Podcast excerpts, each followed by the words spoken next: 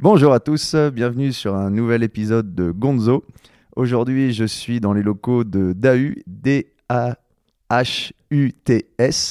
Euh, donc, c'est une entreprise dont on va parler. Euh, nous sommes à Mété, qui est dans la banlieue d'Annecy, mais qui fait partie d'Annecy maintenant, parce que bref, rapprochement de communes, c'est pas, pas très vital. Et je suis avec Bruno Ray, R-E-Y, c'est ça C'est ça. Et salut Bruno, est-ce que tu peux te présenter, s'il te plaît? Bonjour Drieux, euh, oui, je vais essayer de me présenter. Euh, donc je m'appelle Bruno, j'ai 45 ans. Euh, je suis originaire de... J'ai grandi à Salanches et après avoir pas mal bougé, ça fait maintenant 12 ans que je suis installé à Annecy et j'ai lancé DAU en juillet 2018. C'est récent. Oui, c'est une jeune entreprise qui n'en veut. Ok, bah on, va, on va commencer par euh, présenter DAU. D'habitude, je fais, je fais le parcours, mais on peut, on peut présenter DAU, puis après, on en viendra comment tu es, venu à, créer ça. Alors, qu'est-ce que DAU puisque... Alors, DAU, c'est un animal local. Ah oui, oui ça, ça, c'est important pour ceux qui ne sont pas de la région. Le, le parce que c'est pas mythique, c'est mythologique. Parce que euh, c'est, comment on dit c'est un, Oui, c'est un animal euh, issu de l'imaginaire collectif qui restait à inventer et qui a des particularités. Euh, il a dû s'adapter à son environnement pour survivre. Et les monchus, on les envoie à la chasse au dahu. Et quand t'es gamin, euh, un jour où il pleut, euh, en montagne, tu t'embêtes. Donc ton grand-père te dit on va aller chasser le dahu. Donc tu cours, tu cours. Donc nous, on a décidé de, l'incarner, ce dahu. Et attends, juste pour revenir sur le Dahu, les caractéristiques donc pour s'adapter à son environnement, tu as des mecs qui ont fait des images. en fait, il a les deux pattes de devant plus longues que celles de derrière quand il, bah, quand il descend il a les deux, pattes plus courtes de devant que celles de derrière quand il monte. C'est pour pouvoir monter et descendre sur les flancs de montagne et sur euh, les flancs de montagne aussi. Il a les jambes et l'aval. D'ailleurs, si tu veux l'attraper, il faut aller au sommet de la montagne parce qu'il peut plus tourner. donc, le DAU, c'est un sujet euh, sur lequel on peut un peu délirer, donc ça, ça me va bien. C'est pas trop ton style, si. Non, moi je reste bien dans les clous, moi je traverse toujours au feu vert. Et, euh, c'est un acronyme aussi. Ah, c'est ça. c'est bien que tu me. T'as vu, c'est le seul truc, c'est seul truc que j'ai regardé moi, parce que je suis toujours dans l'inconnu. Donc oui, j'ai vu que c'était un acronyme. En fait, DAU, ça veut dire déchets à haute utilité territoriale Savoie. Et donc la vocation de l'entreprise, c'est de montrer que les déchets, et même si le mot déchet il est un peu galvaudé, c'est plutôt des matières euh, qu'on arrive à à détourner euh, de l'enfouissement ou de l'incinération et qu'on transforme euh, avec le savoir-faire de Christian, mon, associé, en mobilier zéro déchet. Donc nous, notre, euh,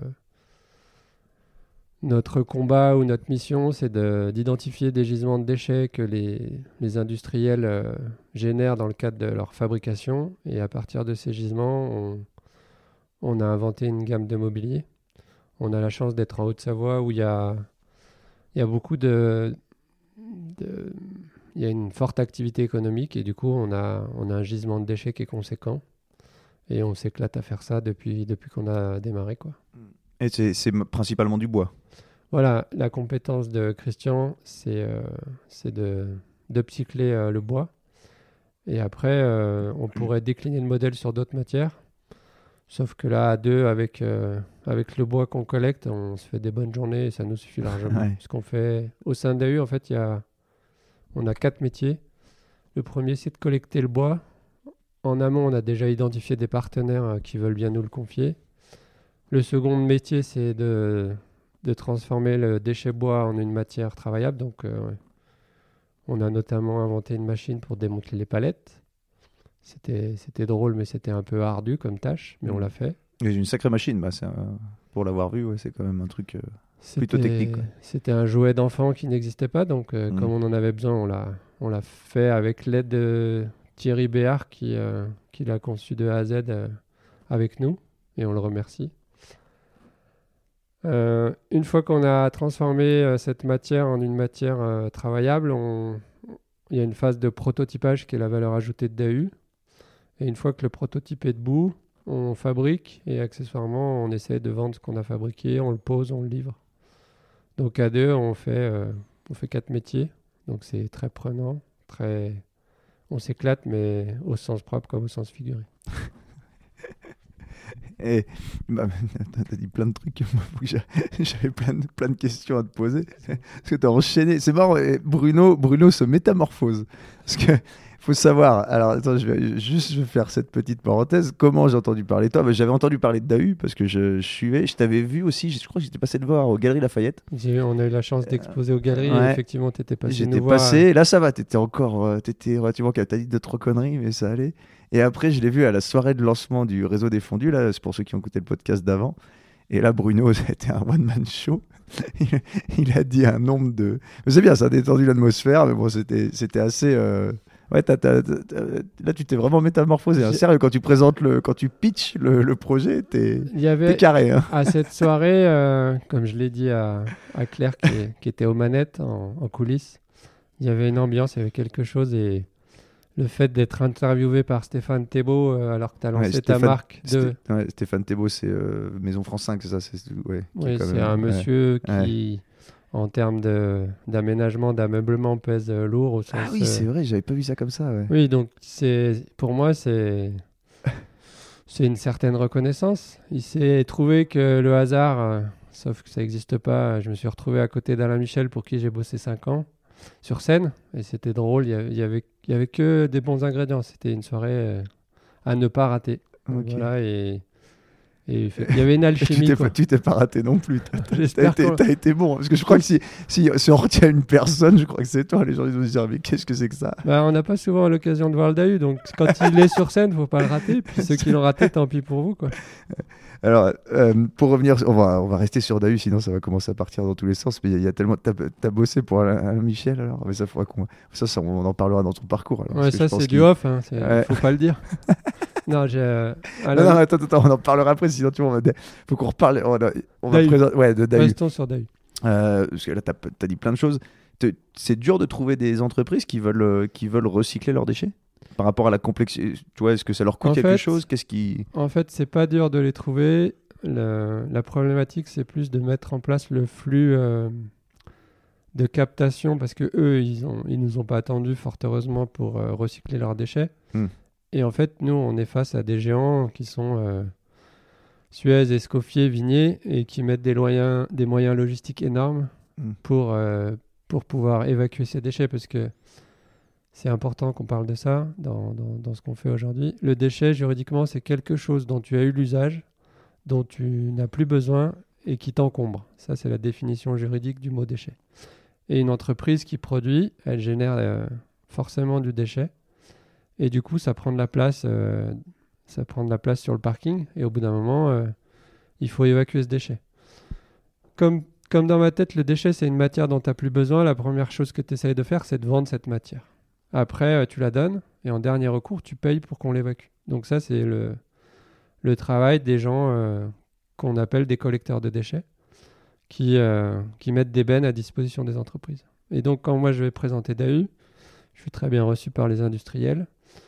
Et ce ce qu'ils ne voient pas dans un premier temps, ou peut-être que moi j'étais pas clair dans ma présentation, c'est que nous, on n'a pas une capacité de captation euh, assez conséquente euh, par rapport au, volume de déchets qu'ils génèrent. Donc nous, on crée une exception et c'est ça qui est difficile à mettre en place euh, au démarrage en fait. On complexifie leur gestion des déchets alors qu'avant ça se passait bien pour eux parce qu'ils avaient fait, ils avaient identifié les acteurs. Ouais, ça, demande, ça demande un petit effort de leur part pour. Euh, en fait, ça leur apporte pas vraiment grand chose. Ils le font. Euh, s'ils le font, c'est parce qu'ils adhèrent à votre projet, quoi.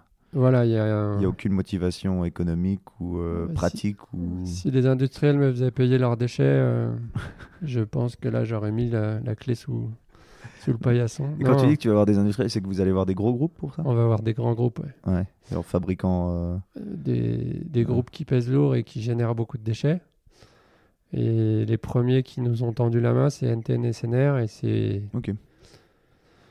C'est eux qui nous fournissent euh, euh, ces palettes pour lesquelles on a conçu la machine. Et c'est un peu un pari fou que de démanteler une palette parce que il y a beaucoup de gens qui m'ont dit tu ferais mieux d'aller acheter ton bois chez Laliar ce qui est, ce qui est pas faux économiquement parlant, mais la démarche n'est pas tout à fait la même. Ouais, parce que ben, on va revenir sur la genèse du truc. Comment ça vient ça vient d'où l'idée euh, déjà ouais, ça vient d'où cette idée de faire euh, d'utiliser des matériaux euh, qui soi-disant sont plus bons ces déchets? Pourquoi t'en es venu à ça? En fait, euh, je me suis intéressé au développement durable depuis longtemps et j'habite à Annecy parce que l'environnement, il... c'est la ville de rêve, Annecy, sur le papier. C'est une des villes les plus agréables. Euh, D'après les instituts de sondage, on ne sait pas qui sondent, mais. Donc, non, Annecy, c'est c'est vraiment une belle ville, sauf que sauf qu'on voit ces dernières années que, que l'attrait d'Annecy fait que qu'on est en train d'abîmer notre, euh, notre chère ville. Et ce, ce constat, il n'est pas qu'à l'échelle de, de la ville d'Annecy, il est au niveau de la planète. On est en train de détruire notre maison. Et à un moment donné, euh, je voulais plus du marché de l'emploi tel qu'il était. J'étais un déchet, c'est-à-dire que mon CV n'intéressait personne. Et Ouais. quand tu n'intéresses personne, tu te poses des questions et tu te recycles. Et en creusant euh, la mine, la mine euh, ou la montagne de matière qu'il y avait en face de moi, l'idée a cheminé. Et petit à petit, euh, Dahu, euh, Dahu est apparu. Mmh, Mais ça, ça a été un montage. euh, Bon, bah, au final, au final, il va falloir qu'on parle de ton parcours. Ce sera plus simple. Comme ça, on arrivera, on arrivera à Dahu. J'ai essayé de faire les choses à l'envers. Je voulais essayer comme ça, ça marche pas. Alors, on va, on va, on va parler de toi finalement. Puis on arrivera forcément à Dahu puisque c'est la dernière étape en cours. Alors, c'est quoi ton histoire, Bruno? Tu veux commencer où? Euh, Où est-ce que tu penses que c'est pertinent? Oui, L'enfance, l'école, le, le- Moi, j'ai grandi, euh, j'ai grandi à Salanches. Ouais, donc pour ouais, c'est là t'es dans les montagnes, bah dans Je suis le- au pied, ouais, de- pied des montagnes. au ouais. pied des montagnes, dans un environnement qui est sympa. Et pour l'anecdote, euh, quand j'avais 15 ans, la FNAC la plus proche, c'était Annecy. Et à l'époque, c'était la plus petite FNAC de France. Donc si tu voulais aller à la FNAC quand tu habitais à, la- à Salanches, il fallait aller à Annecy. Donc avec un pote, on montait en stop à, à la FNAC. En... C'est drôle que tu parles de ça parce que tu sais je jouais je joue au hockey, j'ai joué au hockey quand j'ai donc jouais avec des mecs qui venaient de Megève tout ça. Tu leur, je leur disais ouais qu'on avait la Fnac, t'avais l'impression que c'était le tu vois parce que c'était là où t'avais la culture, mais où tu pouvais choper les CD et il y avait rien dans, dans les dans les trucs comme ça. Et c'était marrant parce que quand ils venaient à Annecy, on allait faire un tour là-bas et c'était bah, Disneyland un peu quoi. J'ai ouais. une collègue de boulot avec qui j'ai travaillé à Chamonix qui, est, qui, a, qui a fait un périple jusqu'à Annecy un jour où elle était en congé et elle a découvert le magasin H&M et elle m'en a parlé. Elle savait pas que c'était une chaîne en fait. C'était la première fois qu'elle voyait H&M.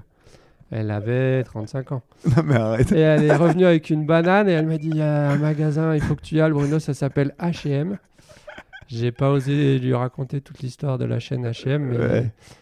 ça existe encore et quelque part, euh, tant mieux. Mais Mhm. c'est- Ouais. j'ai eu la chance d'avoir un parcours qui a fait que j'ai beaucoup bougé. Et plus tu bouges, plus tu vois de choses. Et du coup, plus t'es peut-être pas éveillé, mais je suis plus un pangolin de six semaines, je crois. donc donc- j'ai grandi euh, à Salanches. Après, j'ai fait j'ai fait des études dans la communication. Et là, c'était plutôt euh, pour me soigner parce que à l'époque, j'étais très introverti. Heureusement, euh, le, le traitement a bien marché.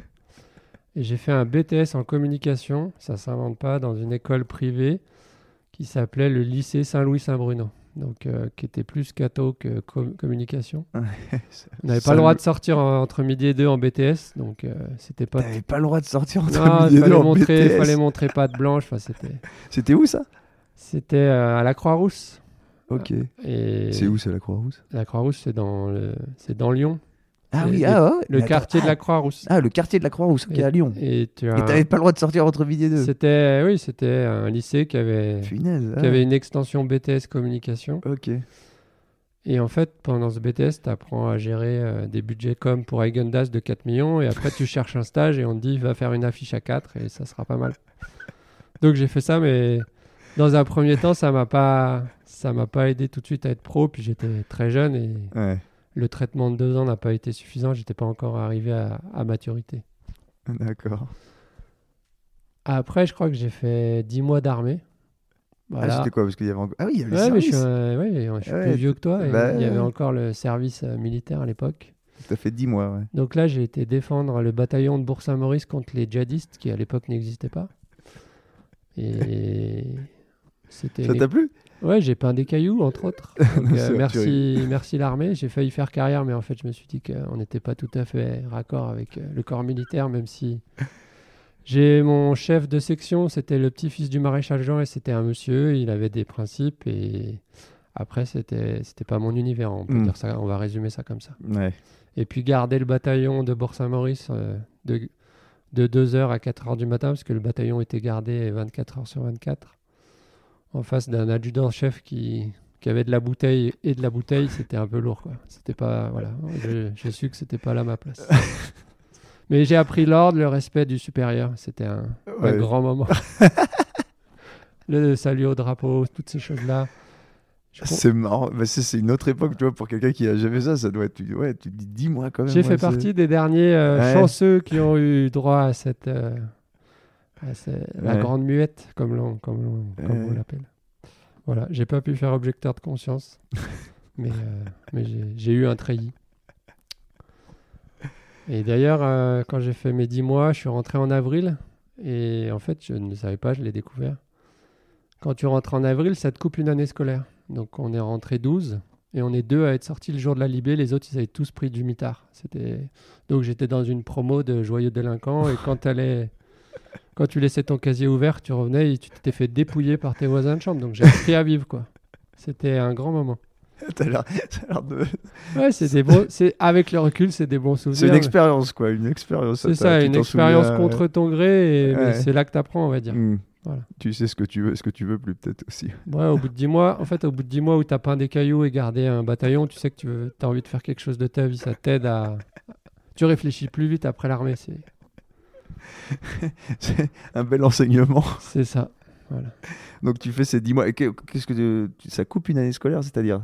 T'es sorti en avril, mais t'as pu quand même tu- attaquer en septembre. Non, tu, en fait, si tu fais 10 mois. Enfin, moi, je suis tombé sur la première promo, ils ont raccourci de, de 12 à 10. Ok. Et en fait, ceux qui rentraient en, en août, ils sortaient en, en août et ils pouvaient attaquer en octobre. Tandis que ceux qui rentrent en avril, ça veut dire qu'ils coupent une année.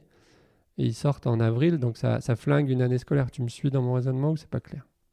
Bah, c'est qu'au lieu de faire un an plein d'armée, tu fais 10 bah, tu fais Non, 10 non, mois. c'est pas ça. C'est que l'université, c'est de- d'octobre à, Ouais. à juillet. Hmm. Donc si tu rentres en avril, tu flingues l'année en cours. Ah oui, oui. tu, bah oui. flingues, tu flingues deux Ouais, ans. mais bon, si tu faisais 12 mois, tu flinguais une année dans tous les cas, quoi. Non? Oui, mais si tu rentres en avril, il faudra qu'on la refasse parce que tu l'as pas eu. Tu flingues deux cycles. Ah, ah t'es rentré. Ah oui, t'es rentré. T'aurais ah pu oui. faire l'armée, toi, t'aurais fait carrière. ouais. Ah oui, non, mais c'est complètement con. Ouais, bah, je- j'en étais. mais comme je- j'avais arrêté les grandes Ah ouais. études, Il faut rentrer en avril, les mecs, dans l'armée, donc tu, oui, ça, te, ça te il- bousille tout. ouais. Ah ouais. mais on était volontaires. Donc tu sors de la. Bah, tu, tu finis tes trucs. Donc tu finis quand euh, finalement En tu février. euh, En février, ah oui, donc. Et Voilà, donc t'as as Et- flingué ton cycle scolaire. ouais. Ah, tu flingues deux ans, quoi. C'est bien ça. Ouais, Prends du retard. J'ai mis du temps à, à, à te l'expliquer. J'ai mis du temps à comprendre. je pense. J'étais pas clair. Quand on explique mal, c'est qu'on n'est pas clair. Et du coup, je sors de là et, et mon père me dit j'ai besoin de toi, euh, viens m'aider. j'ai- Je lance un magasin de fromage à Chamonix. Euh, et du coup, là, je, je me retrouve à Cham à- dans un magasin de fromage avec une, euh, une personne euh, qui me forme, mais euh, on s'entend pas parce que je dois, je dois pas être très facile à cadrer comme, euh, comme garçon. Et elle, elle a des, des méthodes de fonctionnement assez, assez militaires, donc Ouais. je me refais 10 mois, 10 mois de service. C'est une très bonne expérience. Après, je manquais de crédibilité parce qu'à l'époque, la clientèle, c'était plutôt des, des personnes âgées qui avaient le pouvoir d'achat. Et malgré euh, ma connaissance du produit, je manquais de crédibilité euh, par rapport à ces personnes-là. Dans quel sens?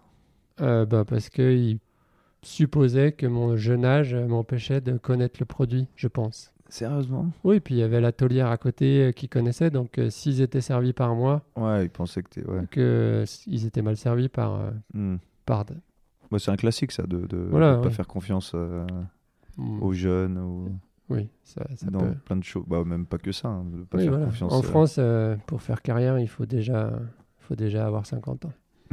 Ouais, c'est toujours marrant quand ils te demandent euh, non mais il faudra avoir de l'expérience. Tu fais ouais, mais je, la, je la trouve comment l'expérience? Si La première expérience, c'est la... dans beaucoup de domaines, c'est la plus compliquée. hein. On est d'accord. Voilà, mais oui, c'est sûr que quand ils. Pour, oui. mettre, euh, pour mettre une ligne sur ton CV, il faut l'avoir écrite. Ouais, c'est ça. Faut peut-être ouais, faut raconter une connerie pour ton. Tu t'inventes une première expérience comme ça au moins. Je pense que Ouais. ça peut être un moyen. Ouais. Donc là, tu fais, tu fais ça, tu fais ça combien de temps euh, Parce que tu fais quoi? Tu fais le service, donc tu connais le produit, tu, tu, tu vends. c'est Ouais, ça mais pas- c'est pas- du conseil et puis c'est. Et ça te plaît quand même le contact avec la clientèle ou- Oui, oui, ça me plaît, oui. Ouais. euh, oui, oui. Si, si, Parce que là, tu disais que tu étais introverti à ce moment-là. J'ai- bah, oui, je me suis. Ça à- Ça a été un long, euh, un, long, un long apprentissage et au fur et à mesure, la, la connaissance produit euh, s'améliorant et puis le rationnel client, ça se travaille. C'est comme tout, tu ne deviens pas bon du jour au lendemain. Donc, Mm. euh, j'a- j'acquiers de l'expérience et puis je prends confiance en moi petit à petit. Et tu fais ça un peu en. C'est pour savoir un peu comment tu, tu fonctionnes. hein. Mais tu fais ça en autodidacte, c'est-à-dire sur le fait, tu te dis, bah tiens, je, je développe mes techniques ou tu te renseignes un peu, genre tu, tu, tu sais, tu Alors, regardes des techniques de vente, tu te dis, tiens, comment. Ou tu L'univers fais vraiment ça. En fait, euh, je suis tombé dans, dans le fromage quand j'étais petit parce que mon père, il y a consacré toute sa vie. Et c'était c'était mon modèle et voilà. Et j'ai pas, je sais que maintenant il y a des formations qualifiantes pour apprendre euh, les différents fromages, la façon de couper. Moi, j'ai tout appris sur le tas en regardant mon père faire. J'ai pas Hmm. fait de, j'ai pas fait d'école de ou de formation spécifique à la découpe du fromage. Et ça a ses avantages et ses limites aussi. Hmm. Mais bon, j'ai vu que j'en ai fait 20 ans de ma vie. euh, je pense Ok, que- donc. ouais, bah non, Puis oui. c'est surtout le, le rapport au produit. J'adorais le produit. Et comme je dis souvent, je suis pas un super vendeur, mais quand tu as un beau fort euh, d'alpage, c'est pas dur à vendre, tu le fais goûter. En général, euh, la personne qui est en face, il craque. Ouais. Donc tu as un super argument une de bonne vente. technique de vente. ça. Voilà. Puis à la fin, tu mets un petit coup de génépi et tout le monde est, tout le monde est ami. Donc tout, ça- tout ça, tu l'as, ouais, en fait, tu l'apprends en autodidacte euh, sur, le, sur le tas, ouais. C'est ça. T'as pas. Dis-moi. Ah. Hop, alors on va couper deux secondes. Hop, c'est reparti. Il y a quelqu'un qui est passé dans les bureaux. Donc on en était. Tu bosses dans le magasin de ton père à Chamonix. Voilà. C'est- une pas très bonne expérience à cause de l'autre. Bah, t'apprends, mais la personne mais- sous qui. Sous qui euh, La responsable Ouais. du magasin, elle n'est pas hyper fun et moi je suis encore jeune et, Hmm. et la clientèle de l'époque, parce que ça a évolué, euh, c'était pas ma tasse de thé. hmm. Et t'as quel âge à ce moment-là, d'ailleurs? Bah, je sors de l'armée, j'ai fait un BTS, j'ai 22 ans donc je, Ouais. je suis tout frais quoi. Hmm. Pas encore affiné. Et donc c'est quoi la suite? La suite, euh, ben, je démissionne. Ça se passe bien? Partir de l'entreprise familiale? Ouais, t'es logé chez ton ancien patron, c'est ton père, et il te fait la gueule, et toi, t'es super à l'aise. En plus, t'as as plein de projets, c'est-à-dire que tu sais pas ce que tu vas faire demain. Non, c'est une bonne, il y a une bonne ambiance à la maison. ça, ouais. ça me rappelle ma situation. Ouais. J'ai eu ça tous les, tous les jours. Bah, Qu'est-ce que tu fais? Faut que tu montres que t'envoies 15 CV par jour alors que t'en as pas envoyé là que d'un, et en plus, tu sais pas ce que tu veux faire. Ah, c'est des, des moments de vie euh, qu'il faut avoir vécu. Hmm. Ouais, ça forge. Ça forge. Puis ça fait ce bout. Ouais, c'est c'est une étape quoi. C'est une étape. Donc alors, après cette étape, de- Après cette étape, après avoir fait l'armée, être tombé euh, dans un quart de fromage, rentre dans l'éducation nationale. oh là là là là, mais c'est Ah ouais, non, non, un parcours éclectique. Oui, j'ai des gens qui s'intéressent à DAU et avant de m'envoyer leur CV, ils me disent Vous savez, j'ai pas un parcours classique. Donc je leur dis Ça, c'est un critère d'embauche chez nous. Et oui, non, moi, mon CV, c'est juste euh, tu le donnes à un recruteur, euh, Ouais. il l'encadre, mais il, il m'appelle pas. Quoi. Donc euh, en fait, je bénéficie de la mesure des emplois jeunes et je deviens. J'aide les enseignants dans leurs tâches sans avoir de mission pédagogique parce qu'on n'avait pas vocation à faire de la pédagogie, mais on fait de l'encadrement, on fait de l'aide aux devoirs, on fait. Et en fait, ce que j'ai fait moi, c'est que on a fait un journal d'école, c'est-à-dire que la mairie avait livré un PC tout neuf à l'école, puisque les mairies équipaient les, les écoles primaires à l'époque. Et comme euh, dans un premier temps de ma mission, j'avais beaucoup de temps, j'ai ouvert le carton et j'ai découvert euh, l'ordinateur. Mais quand je dis découvert, c'est On est en quelle année là? Ben, 80... 98, j'ai envie de te dire. 98 ah, ok. Parce que le PC était sur Windows 98. C'est- Je me demande s'il est pas sorti avant. Il est en 96. Ouais, on était en ils ont appelé ça 96. Windows 98. Ils sont toujours en avance, Windows. Donc euh, Ouais, 96. 96. Oui, donc ouais, c'est quand même bien au début. Ouais. Ah oui, c'est les débuts. Et si tu veux mon niveau informatique, pour te, te donner un peu une, une maille, autodidacte, hein, euh, quand tu viens du, du Beaufort et du Comté, t'es pas forcément un geek. Bon, geek, ça n'existait pas à l'époque. En fait, un jour, j'ai la barre amovible de Windows 98 qui s'enlève et là, je suis un grand moment de solitude. Je pense avoir cassé le PC. Jusqu'au moment où, un quart d'heure après, après avoir sué devant mon ordinateur, elle, elle réapparaît. C'est la magie de Microsoft. Et puis il faut dire qu'à l'époque, tu peux pas, tu peux pas chercher sur Internet comment remettre. Non, mais tu peux même pas. Internet non, mais tu vois, ça paraît tellement con. Mais maintenant, tu vois, moi, bah, à un moment, je galérais sur un truc. Tu vas sur Internet, tu fais bah, comment faire ça, puis il te donne la réponse. L'ami Google là- à l'époque, Ouais, l'ami Google euh, n'existait pas. Ouais. J'ai une anecdote que j'affectionne particulièrement, c'est c'est un papa qui dit à son fils, euh, tu sais, avant on n'avait pas d'ordinateur et la réponse de son fils c'est dire mais comment vous faisiez pour aller sur Internet Donc là, tu comprends que les, les années ont passé. Ouais, c'est sûr. Et là, donc, tu te retrouves, tu découvres l'ordinateur. C'est quoi C'est un choc C'est un- c'est un- c'est une révélation C'est quoi un- Non, en fait, euh, ce qui se passe c'est que j'ai des, des enfants euh, et moi j'ai aucune expérience pédagogique et aucune maturité. Donc j'ai du mal à canaliser leur énergie. En plus, euh, Attends, attends, on parle de quelle époque là? Ben, en fait, les enfants, quand je dis je découvre les enfants, c'est. Ah, elle est pas tes enfants à toi. non, j'ai pas d'enfants à cette époque-là. Les Tant enfants- mieux pour eux et pour moi. non, en fait, je suis amené à encadrer euh, Ouais, des- des, des- des CP. Ok. Et Euh, t'as- oui, t'es jeune. je suis très jeune et, Et en plus, expérience je, je viens pas du tout. T'as ton expérience militaire qui a dû te servir. je leur parle du camembert, du Beaufort et du saucisson. Si tu veux, euh, les enfants, c'est pas leur, euh, c'est pas leur priorité. C'est pas encore leur centre d'intérêt. ouais. Et, et donc, je me retrouve à encadrer des enfants. Et quand tu dis euh, fais ça, il fait le contraire. Et, et je fais un parallèle. L'ordinateur, en principe, quand tu lui demandes 1, il fait 1. Hmm. Et du coup, ça me fait une bonne, euh, une bonne transition. C'est-à-dire, je me mets devant le PC et il exécute les commandes que je lui donne. Bon, à l'époque, c'était Hello World, hein, ce que je savais faire. Mais ça marche. Et, euh, et je découvre aussi l'importance de l'éducation, puisque quand on avait des enfants qui posaient problème, les maîtresses convoquaient les parents. Et là, tu voyais que le problème, il venait pas de l'école, il venait de- des messages que l'enfant recevait. Donc, c'est C'est-à-dire, comment ça? Eh ben, le l'enfant qui est chez lui, il peut avoir un message et il arrive à l'école, on lui donne euh, une autre version du message parce que le- les parents élèvent leurs enfants comme ils l'entendent Hmm. et l'école essaie de les mettre dans un moule. Hmm. Ça a des avantages et des inconvénients. Ouais. Mais l'enfant ne fait que répliquer ce qu'il voit à la maison ou à l'école et quand les deux univers sont très éloignés, il y a des... Hmm. l'enfant ne sait pas lequel choisir, donc ça pose problème. Ouais, t'es adapté à l'un, mais pas à l'autre, quoi, si c'est si c'est différent. Si tu as des messages qui sont très divergents, l'enfant il sait plus ce qu'il faut écouter. Et puis, tu as l'autorité Ça, par... tu, ça tu, pardon, tu t'en rends compte quand t'es Ah bah, à- direct quand à ton âge, euh, là, quand t'arrives Ah là, tu connais rien à Moi, l'éducation, je- tu vois que c'est deux. Du coup, moi j'ai eu des parents, euh, j'ai eu une éducation, j'ai eu beaucoup de chance parce que euh, étaient commerçants, ils ont travaillé toute leur vie comme des, comme des acharnés, mais ils nous ont élevés, on était quatre enfants. Et c'est là que tu vois l'intérêt d'avoir des parents qui sont derrière toi et de, de mettre un cadre en fait. Hmm. Et il y a des enfants qui n'ont pas la chance d'avoir ce cadre. Et le cadre, il a l'avantage de, de te borner et de fixer des limites. Et quand tu es jeune, tu as besoin de ces limites. Donc ça, euh, Ouais. Merci mes parents. Même si, euh, en fait, l'apprentissage, sur le moment, il fait toujours mal. quoi. Et c'est après que tu te rends compte de, de l'intérêt Bah, de- tu, des c'est, ouais, consignes. tu des- récoltes les fruits de, de Ouais. cette éducation que tu as eue, même si au début, comme tu dis, ça fait mal, tu, tu, tu comprends pas trop la pertinence de la chose, et puis après, quand tu vois que ça te sert dans le monde de- des l'expérience- adultes. ouais. L'expérience aidant, tu te rends compte que c'était pas... Ouais. C'était pas en vain, c'était pas pour, euh, pour juste t'embêter, quoi. C'est ça. Ouais. Et euh, tu fais ça où d'ailleurs ton- Aller à Saint-Gervais, qui est juste au-dessus de... À Saint-Gervais, ouais, c'est pas bien Ça, plus gros ça. Non, non. Alors, c'est l'étape d'après qui est intéressante.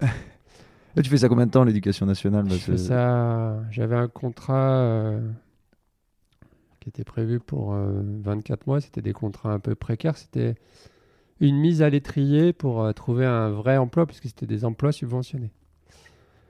Et en fait, pour moi, ça a marché. Parce que en lisant le Dauphiné, canard local, j'ai trouvé un paragraphe de trois lignes qui disait que les éditions Nathan, les jeux intelligents, allaient lancer euh, un service euh, en ligne à destination des enseignants. Alors je vois ça euh, depuis chez moi et je me dis ça, ça me plairait d'être là-bas. Attends, tu lis souvent le journal à ce moment-là? Mon, mon père lisait tous les jeux. En fait, les, les vieux, et je dis ça avec respect, ils, ils lisent les nouvelles et ils s'informent sur. C'était la, c'était avant Internet. Hein. Ouais, ouais. Ils lisent les, les journaux, ils s'informent sur ce qui se passe dans leur région, l'activité économique. Et donc nous, on avait tous les jours le Dauphiné à la maison. Et moi, euh, je lisais pas le Dauphiné tous les jours, mais feuillettes. je le feuillette et là, je tombe là-dessus. Il y a une petite lampe qui s'éclaire dans ma tête et je me dis, euh, ça me plairait d'être là-bas. Et mais Paris, c'est c'est la ville, quoi. Ah, c'était à Paris. C'est bah, les éditions Nathan, euh, c'est à Paris, ouais. Ouais. Pourquoi ils en parlaient dans le Dobé Eh ben, euh, je ne sais pas quel journaliste éclairé a mis ça, mais ça, ça a changé ma destinée. Ouais, c'est fou. Quelques temps après, Et là, t'es à Saint-Gervais quand bah, tu, je suis à Salange. Je suis chez, tu- à- Salange, mais tu bosses à Saint-Gervais. là. Voilà, c'est ça. Ouais, et tu vois ça. Je vois ça. Donc ça, ça c'est une graine qui, se, qui tombe dans la terre. Et dans la quinzaine qui suit, là on est en 97, je pense. Euh, je vois euh, la rando roller à Paris où ils étaient 5000 à l'époque. Et ils interviewent une personne qui euh, a des tatouages, des piercings et qui fait partie de l'encadrement et qui parle de, de ce phénomène qui se développe. Et ce monsieur, il, il est sincère, il me, il me touche quoi. Et en fait, trois mois plus tard, je me retrouve aux éditions Nathan et je vais voir ce gars et je lui dis écoute, je t'ai vu à la télé, tu m'as fait kiffer et, là je suis à le- côté comment de toi. tu le- Ah, mais Je euh, retrouve dans la, je fais, je fais le. De quoi éditions fais la- Non non. Non, attends, attends. Excuse-moi. Donc dans, le- tu le dans le Dauphiné, mec dans le Dauphiné, je vois ce- cette oreille, Ouais. je m'accroche à cette idée, Ok, mais t'envoies un CV. Tu, tu... j'envoie un CV. Et le CV arrive. J'envoie un pigeon à l'époque. on- Je crois que les mails, c'était vraiment le début. Ah, t'envoies un mail quand même? Je sais plus. Franchement, euh, Ouais. non, j'ai fait une lettre de. Mo- de, de motivation. C'est un là. grand moment, ça. si, c'est un grand moment. Il faut que je te raconte ça. Ah, vas-y, vas-y. J'ai fait une lettre de motivation. J'ai été reçu euh, deux fois de suite et on m'a convoqué une troisième fois pour un contrat de qualif. Et j'ai dit à Nathan euh, c'est bon, moi j'ai rencontré euh, le boss, le sous-boss. maintenant, si vous me prenez pas, parce que j'avais jamais fait deux entretiens pour. je les ai envoyés paître en fait. Et on m'a rappelé, on m'a dit vous savez, la personne à qui vous avez parlé, c'est la directrice d'édition de. Et je dis oui, et what, the fuck? Ils m'ont dit, bah, d'habitude, on lui parle jamais comme ça. Je dis, bah, excusez-moi, mais Ça faisait, ça pas un peu le mec de la campagne, genre qui sait pas trop ce pourquoi un peu? Pourquoi tu dis un peu? En fait, Paris, c'était euh, c'était euh, c'était- New York. C'était New York. euh. Non, c'était il y avait de la lumière, tu vois. Il y avait des voitures. Ça, vraiment tu lui as parlé, tu lui as dit bon, ça fait deux, maintenant le troisième, vous Pour- brossez. Tu... En fait, J'ai acheté, j'ai mon truc, premier téléphone portable. Il n'y avait pas la 4G, c'était un Sanaga. Donc ça coûtait, tu faisais un Chrome pour avoir un téléphone et quand il sonnait, tu sursautais parce que tu n'avais pas l'habitude qu'on t'appelle. Et donc j'ai été me cacher aux toilettes pour avoir cet entretien avec cette personne parce que j'avais déjà démarré un job. Ok. Mais là, t'étais, attends, t'étais où là? J'étais à, là? j'étais à Royer-Malmaison.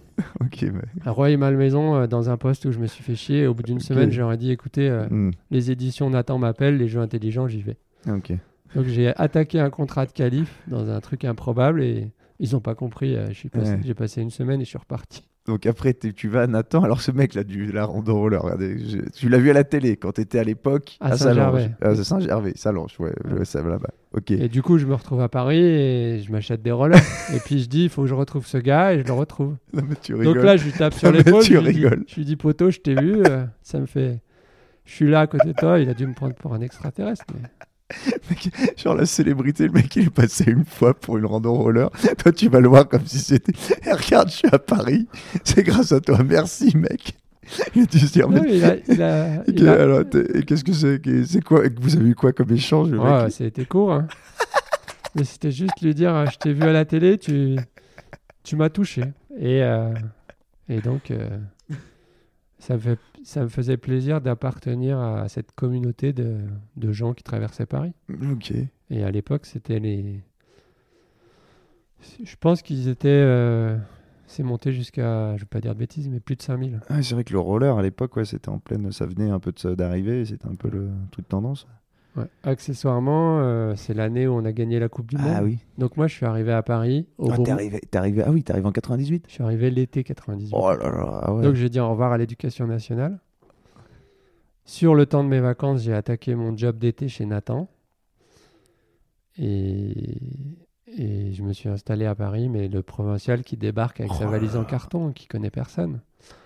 Je suis tombé euh, dans un YMCA Ah, et t'es allé dans un YMCA Ça s'appelle UCJG en français, Union des jeunes gens chrétiens. Donc moi, j'ai dû, après l'armée, j'ai dû me former à la chrétienté. Mais j'ai été bien accepté dans cette communauté. Je les ai un peu dévergondés, les petits jeunes, là, c'était c'était un grand moment. Cette, euh, cette auberge était située au-dessus d'un théâtre dans le 9e arrondissement, rue de Trévis, juste à côté des Folies Bergères.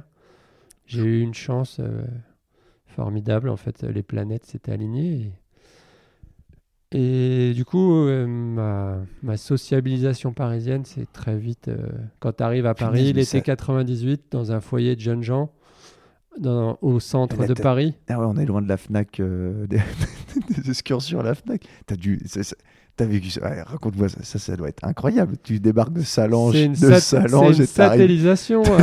à c'est une non, mais- satellisation, c'est un shoot d'adrénaline. Tu, débarques euh, au Halles, pour ceux qui connaissent le quartier des Halles, un samedi après-midi, et en 5 minutes, c'est un sujet d'actualité, tu croises plus de blagues que tu en as croisé dans toute ta vie euh, à Salange. Quoi. À Salange, à Chamonix, il y a deux feux rouges, je crois. Donc quand tu arrives au Halles et que tu dois prendre le métro, il y a comme un... C'était pas trop dur, pas trop compliqué? Tu t'es vite, euh, tu vite euh, adapté? Bah, C'était à marche forcée. Ouais. En fait, mon, mon époque à Lyon, euh, je l'avais mal vécu, mais c'était un entraînement. Oui, c'est vrai que t'avais déjà fait un peu Lyon quand même. Lyon, c'était un bon Ouais. sas. Mais Ouais. c'est- mignon, Lyon.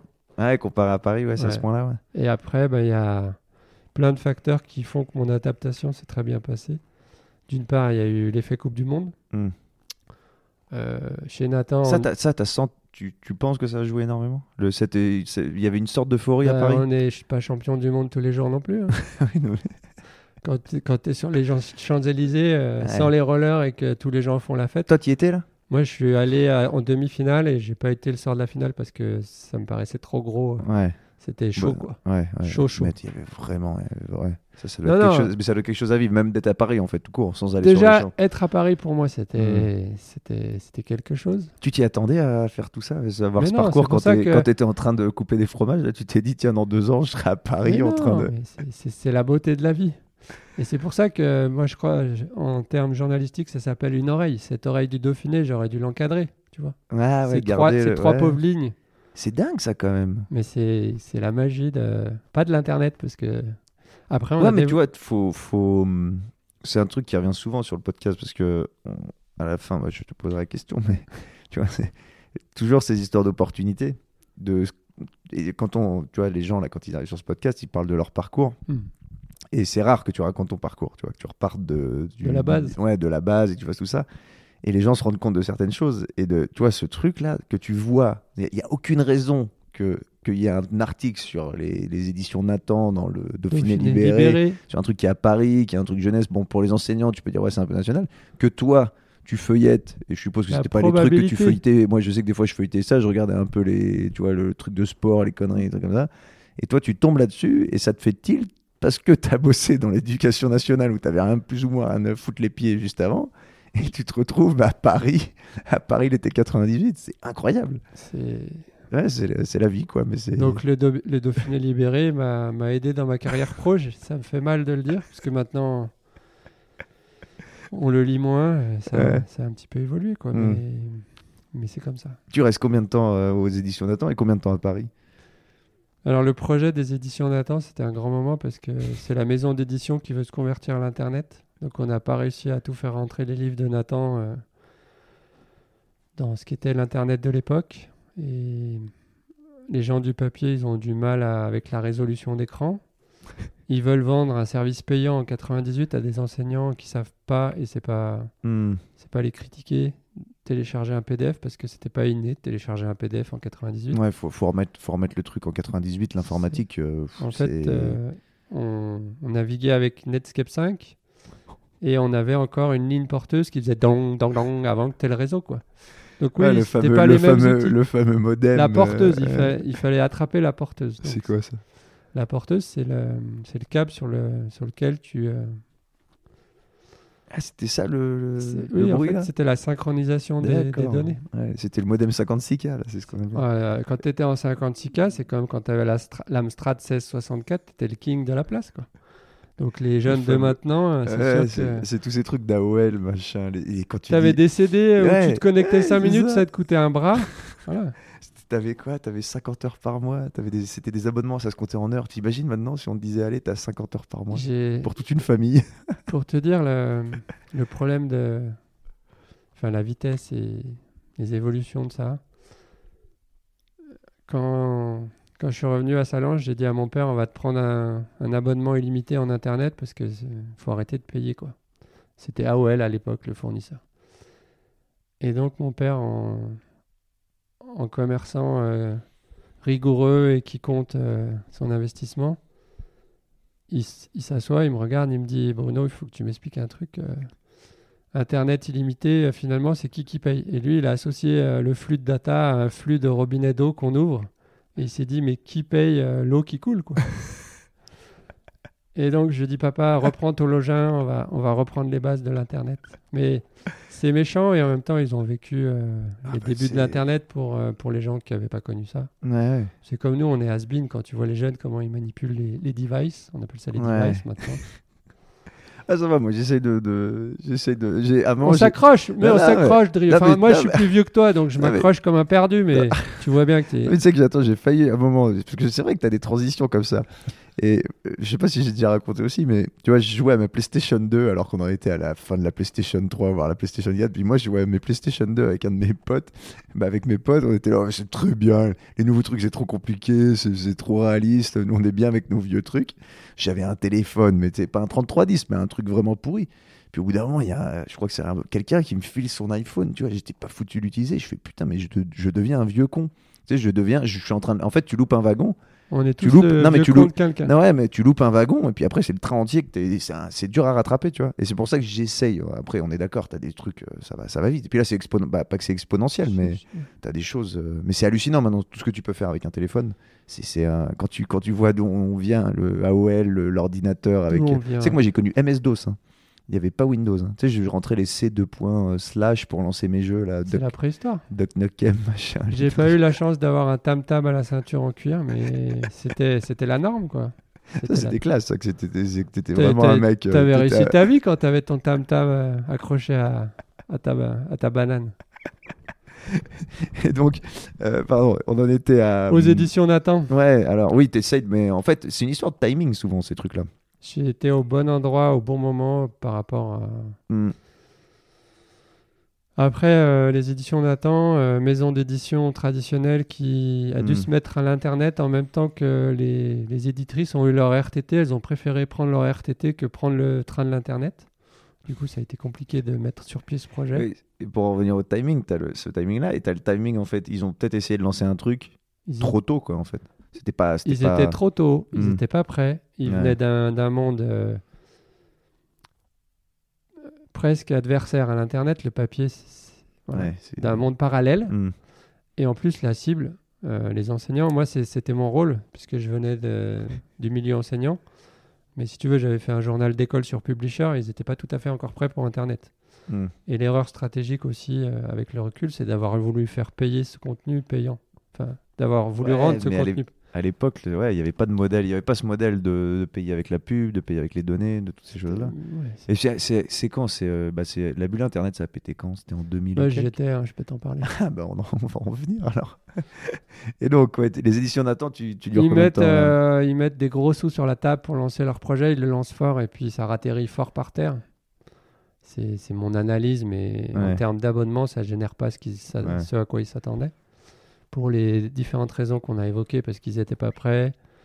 Parce qu'on a développé un gros site avec euh, une grosse connexion, sauf que les gens, ils n'avaient pas la connexion en face. Donc, euh, quand tu présentes le projet à un client et qu'il a un modem euh, 16K, la- Pour- la- le GIF met 20 minutes à s'afficher, donc ça, Ouais, pour ceux qui, pour ceux pareil qui n'ont pas connu cette époque, tu- pour télécharger une image, ça défilait, ça arrivait, pif. Pixel après pixel, c'était long, quoi. Et mais c'est c'est que ça, c'est c'est dur à concevoir quand tu vois la vitesse. Maintenant, t'attends, t'attends un tout petit peu pour que la page. Tu deviens dingue. Ah ouais, tu fais, mais qu'est-ce qui se passe? Ma- Qu'est-ce qu'elle a ma connexion? Mako, elle rame. non, mais en fait, on n'avait pas les mêmes moyens. Mais tu sais que hum, YouTube, par exemple, qui, bah, on connaît tous YouTube maintenant, ça cartonne. T'avais, avais des, des mecs qui avaient créé YouTube avant YouTube en fait, Mm. sauf que c'était à l'époque des connexions euh, pourries. En fait, la vidéo n'était pas du tout adaptée. YouTube est sorti deux ans après et ça a cartonné parce que voilà, c'est toute une histoire de timing sur un- dans, dans toutes ces choses-là. C'est souvent euh, bah, sur Internet en tout cas. Tu vois qu'il y, a- il y a plein, ouais, il y a- bon, il y a plein de choses comme ça qui sont vraiment dues à ça. Quoi. Souvent, ça marche pas à cause de ça. tu vois. Ça se trouve, Nathan aurait lancé son truc euh, cinq ans après ou trois ans même, trois ans après, ça aurait été, déjà eu beaucoup plus de succès. Mais... Il faut, quand Mm. tu lances une- un produit innovateur, il faut que le marché soit Mm. Apte à le, à le recevoir et comprenne euh, l'intérêt Ouais. de ton. Et Ou alors, faut que tu aies les épaules assez solides pour tenir, euh, pour tenir. Mais bon, ça c'est. tu t'épuises vite. faut faire des levées de fonds. Ouais. Et donc, et là, donc ça, c'est un peu, on peut, on peut dire ça gentiment, un fiasco, ce, ce lancement C'est- dont voilà. tu es responsable. J'en porte une grande. En fait, quand tu veux faire payer du contenu à des gens et que tu leur envoies des mots de passe erronés, ça complique aussi un peu la. Donc, ils ont tout le monde y a mis du sien pour que ça foire et on, et on a fait une bonne team. Il faut dire qu'on a été fort.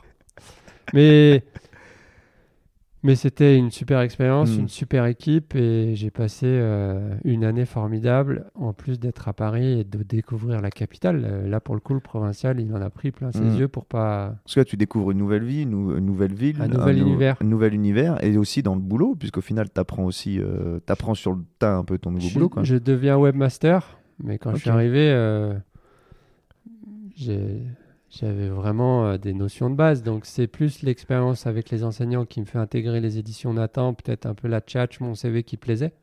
Mais en termes techniques, en fait, j'ai rempli un site internet de contenu en faisant copier-coller. Et petite anecdote, et après on clôturera le chapitre Nathan. On a sorti un site de 1500 pages en trois mois, on était trois, trois Chinois à copier du, du contenu et à le faire migrer du papier vers, euh, vers un serveur web. Et le jour où on a sorti le site, le responsable des... J'espère qu'il m'entendra pas. Il a printé toutes les pages du site, il a corrigé chaque virgule. Et là, on s'est dit que Corriger chaque virgule alors que c'était du codage De quoi? Bah, il a Non. imprimé toutes les pages. Les pages du contenu ou les pages Les- du. Les- il a, il a fait, euh, il a pris chaque page du site une par une. Il les a printées. Du coup, euh, je pense que toutes les pages étaient découpées parce que c'est pas format web, c'était pas printable. Et il nous a stabiloté chaque euh, faute de frappe. Et il aurait pas pu le faire directement. euh.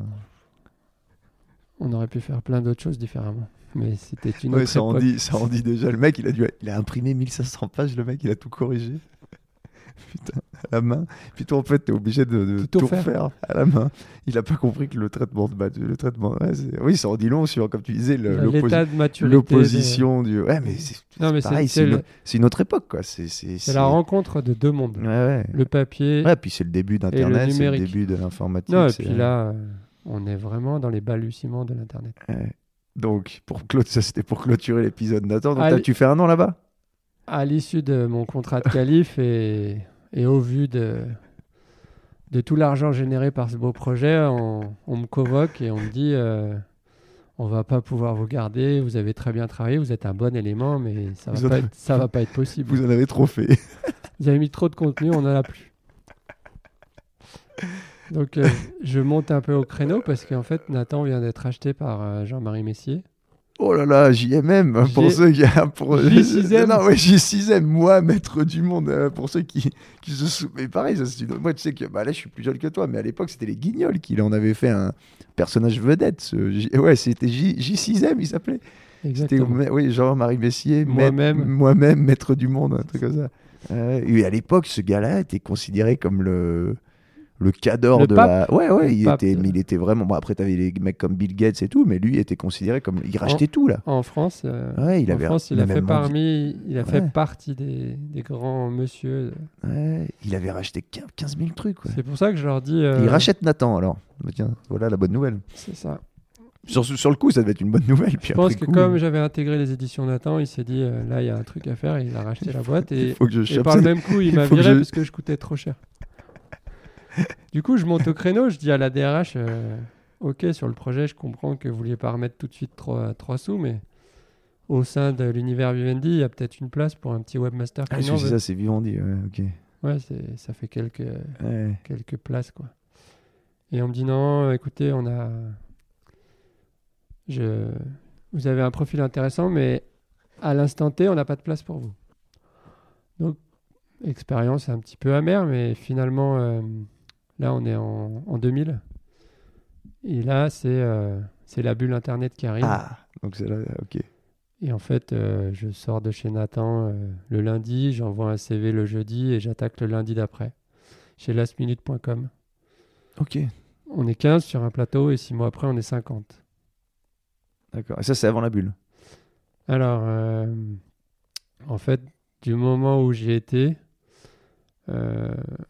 Last Minute s'est introduit en bourse et 15 jours après, la bulle a éclaté. Donc, euh, on, a, Ouf. on a un peu moins rigolé, mais, euh, mais passer de 15 personnes à 50 plateaux sur 6 mois de temps, essayer de vendre des billets euh, à des, des clients français qui savent pas se servir d'Internet et avec une logistique qui n'est pas capable de délivrer le produit, c'est un grand moment. J'ai une dame, moi j'étais au service client, encore une- un facilitateur entre euh, le user et la, la plateforme qui, qui, qui était tout sauf fonctionnel. hein. Faut pas se mentir et c'était avec, on faisait avec les moyens de l'époque. Mais là, pareil, vous faites partie des premiers à vendre des billets d'avion en ligne. Mais Ouais. on est les seuls. Ah, les seuls, c'est vraiment. ah ouais. Oui, quand je dis, Oui, oui. En tout cas, les, Et le principe, c'est de prendre des trucs de dernière minute et de les mettre en ligne euh, pour Alors- avoir l'instantanéité de la chose. quoi. ça c'est C'est la partie, c'est la partie de l'iceberg. euh. Sauf qu'à l'époque, Last Minute, ils, ils avaient pas encore leur licence d'agence de voyage. Donc on, on, on sous-traitait avec des agences qui avaient pignon sur rue, qui elles travaillaient encore avec des fax. Donc moi, je vendais des vacances que j'avais captées dans un package d'une agence, et je leur envoyais un fax pour leur dire j'ai un client. Le fax n'arrivait pas, l'agence ne le prenait pas en compte, et ils vendaient les packages de leur côté. Donc je rappelais les gens, je leur disais, vous savez les vacances que vous avez achetées hier et vous devez partir après-demain, mais en fait, euh, en fait, ça va pas être possible. Oh, putain. Donc, euh, beaucoup. C'était, c'était, T'en avais souvent des choses comme ça? Ben, en fait, c'était le problème des deux technos. D'un côté, nous, on... les gens réservaient sur Internet et ils avaient un, un mail qui leur arrivait, qui leur confirmait leur voyage. Mais le off, c'est qu'on envoyait la- le truc à une agence. Le fax, ça fait 0 ou 1. Sauf que nous, on passait notre journée à envoyer des fax à différentes agences et Mhm. eux, ils allaient au fax euh, en fin de journée et en même temps, ils avaient vendu leur propre voyage. Donc, on puisait, Ouais. on puisait euh, dans le même stock. Hmm. Donc il y a eu des ratés, comme dans, dans tout. Sauf que Ouais. c'est des ratés qui sont un peu pénibles à expliquer au téléphone. Bah ouais, surtout On quand- pouvait pas surtout tenir à la sur un- promesse. Ouais, surtout quand tu es sur un site qui s'appelle Last Minute où tu vends des voyages de dernière minute en fait ça se fait pas, c'est quand même un peu con quoi. J'ai une dame, euh, j'ai deux anecdotes, puis on pourra. J'ai l'impression que t'es un mec d'anecdote quand même. mais c'est c'est bien, c'est.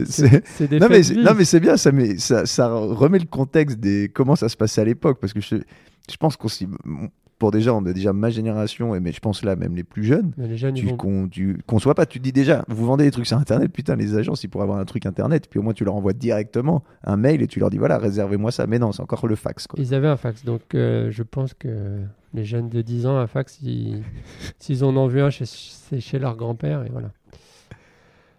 Euh, donc je fais office de vieux dinosaure, mais il faut assumer. et euh, donc j'ai une dame qui m'a appelé, et je lui ai demandé de m'épeler son mail parce qu'elle avait des problèmes pour, euh, pour souscrire à son voyage en ligne. La veille, on avait fait une pub sur M6, donc euh, last minute, ça, Ah ouais, quand même, tu une pub à la télé quoi. Ouais. Pour, euh, pour le concept. Ouais, ça, c'était. Ça, ça doit C'était vraiment une start-up euh, dans tous les sens du terme, avec Mhm. ses avantages et ses inconvénients. Donc la pub sur M6 avait fait son effet.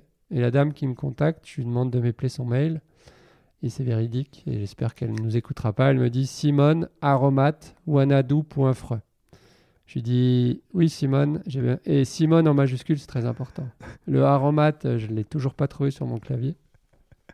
Mais voilà, on avait en face de nous des clients euh, qui maîtrisaient pas l'outil. Et nous, on avait un outil qui était pas tout à fait finalisé. Donc c'était. De toute façon, tout, tout devait se faire un peu. euh, c'est ça se construisait au fur et à mesure à cette époque-là. Là, c'est... C'est, il paraît que c'est le principe d'une startup. Ouais, là, on mais, a là, mais encore plus à ce, moment-là où tu n'as pas tous les outils qui, qui- tous les outils informatiques et internet qui existent maintenant. ben, en fait, on était en avance par rapport euh, à la Hmm. technique. Ouais. Et en plus, en France, on voulait déployer euh, du service et les agences de voyage, eux, ils n'ont pas compris d'ailleurs. Mhm. euh, l'avenir, la suite a confirmé, ils étaient has-been, quoi. Ouais. Moi, ils ont, ils ont dû Ils se dire, sont- on va. Ouais, non, c'est pas ces trucs qui vont nous. Non, le- ça, a déferlé comme une vague en fait. Pour parler d'anecdotes, tu vois, un peu dans ce que tu dis, le mec de Marc Simoncini qui avait fait Mythique. Je vois, bien- Quand... Hein je vois bien que Ouais, Un pote à toi, sûrement. J'aimerais bien le croiser. Et, euh, et à un moment, il, il raconte, il dit bah ouais, moi quand j'ai parlé de mon projet mythique de rencontrer des gens en ligne, on m'a dit non mais ça marchera pas, t'as déjà les agences matrimoniales. non mais je te jure, le mec, il est quand même allé à, non non mais ça marchera pas, t'as déjà les agences matrimoniales où tu payais à l'époque, apparemment c'était en milliers de francs où ils te présentaient une personne. Et là il disait mais moi je, je fais payer euh, bah, euh, 100 francs, 200 francs par mois et vous rencontrez euh, 1000 personnes. Tu vois, Peut-être. et on lui a quand même répondu ça. Tu vois, les agences de voyage et Last Minute, ça devait être un peu le même rapport de dire, mais non, mais nous, les gens, ils viennent dans notre bureau, on leur vend un voyage. Alors que oui, ouais, bon. Ça marchera jamais. C'est- c'est- Ça n'existe pas, ça marchera c'est jamais. comme Airbnb, les mecs, quand ils sont allés présenter leur truc, on leur dit, mais vous êtes malade, vous, vous allez contre la première règle qui est de pas accueillir un inconnu chez vous.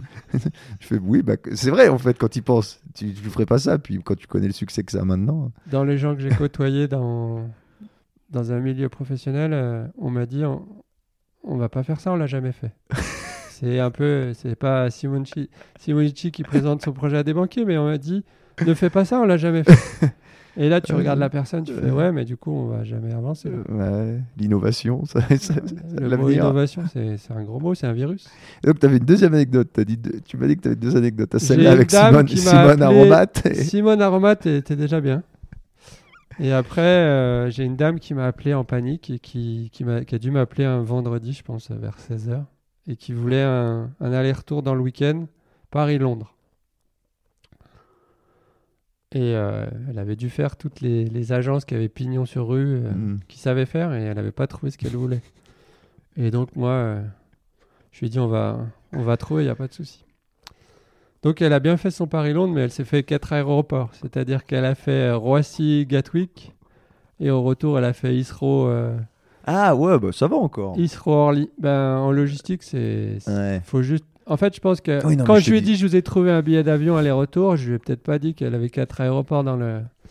Donc elle, elle, elle m'aurait embrassé à distance si elle avait pu. Puis après, quand, euh, quand elle a vu le, le truc, elle a peut-être moins. Oui, rigolé. puis je te, dis, je te dis ça, mais ça va. Mais en fait, c'est vrai qu'à l'époque, t'as pas les infos. Tu peux pas organiser ton voyage comme tu peux l'organiser maintenant. Quoi.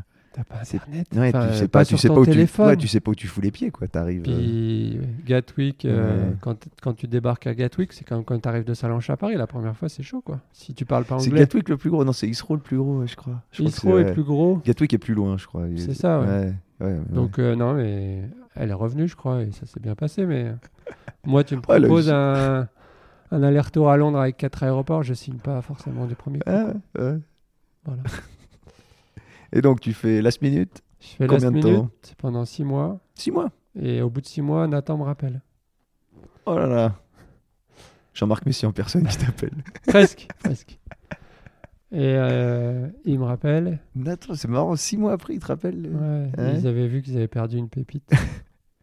Et là, ils me disent euh, Qu'est-ce que vous attendez? Qu'est-ce que vous voulez? J'ai dit Mais attendez, euh, c'est vous qui me rappelez. Donc, euh, vous auriez pu m'embaucher à 3 francs 6 sous, mais maintenant, euh, je pèse lourd. Je suis dans l'internet, le vrai.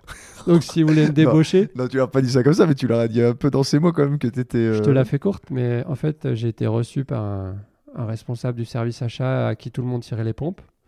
Et comme il a essayé, mais vraiment de me la faire à l'envers et que j'étais le jeune campagnard qui n'avait pas l'habitude, euh, Mm. J'ai dit les mots comme euh, je les pensais. Donc lui, il l'a très mal pris. Et on m'a rappelé, on m'a dit, euh, ce monsieur, on lui a jamais parlé comme ça. Je lui ai dit, Ben, écoutez, il y a six mois, je vous ai quémandé Ouais. un pauvre poste, vous m'avez remercié. ouais. Là, vous me rappelez, et il essaye de me la re, re- refaire à l'envers. Quand tu dis t'as faire à l'envers, c'est de proposer des conditions. euh, Ben, il il m'a fait comprendre que, que c'était moi le demandeur, alors que c'était pas le cas. Ah oui, bah oui, toi. Oui, d'accord. Donc j'ai négocié euh, Un salaire à six chiffres. à 12, mais Jean-Marie m'a appelé, m'a dit pas, pas tout de suite. Et euh, j'ai quitté Last Minute au bout de six mois et tout le monde m'a regardé comme un extraterrestre. Je suis retourné aux Ah, parce que éditions. c'était genre, c'était The Place to Be euh, last minute? Bah, les gens, c'était une locomotive. euh, Ouais. Pourquoi, tu, pourquoi toi tu retournes vers Nathan? C'est une erreur. c'est une erreur. non, il y a deux choses. En fait, j'ai connu euh, l'époque bénite de la Silicon Sentier. Donc, les startups s'implantaient tous dans le deuxième arrondissement de Paris. Ok. Et moi, je. Silicon Sentier. Je crois que j'ai déjà entendu. T'as jamais entendu? Bah, Si, je crois que j'avais déjà entendu, mais oui, à l'époque, C'était ouais, l'ancien quartier euh, du, des Juifs qui Ouais. vendaient du tissu. Ouais, c'est ça. ouais. Et, Silicone et sorti, c'est marrant. les, là. ma- les- les magasins de tissus devenaient des plateaux, des plateaux pour des, des startups.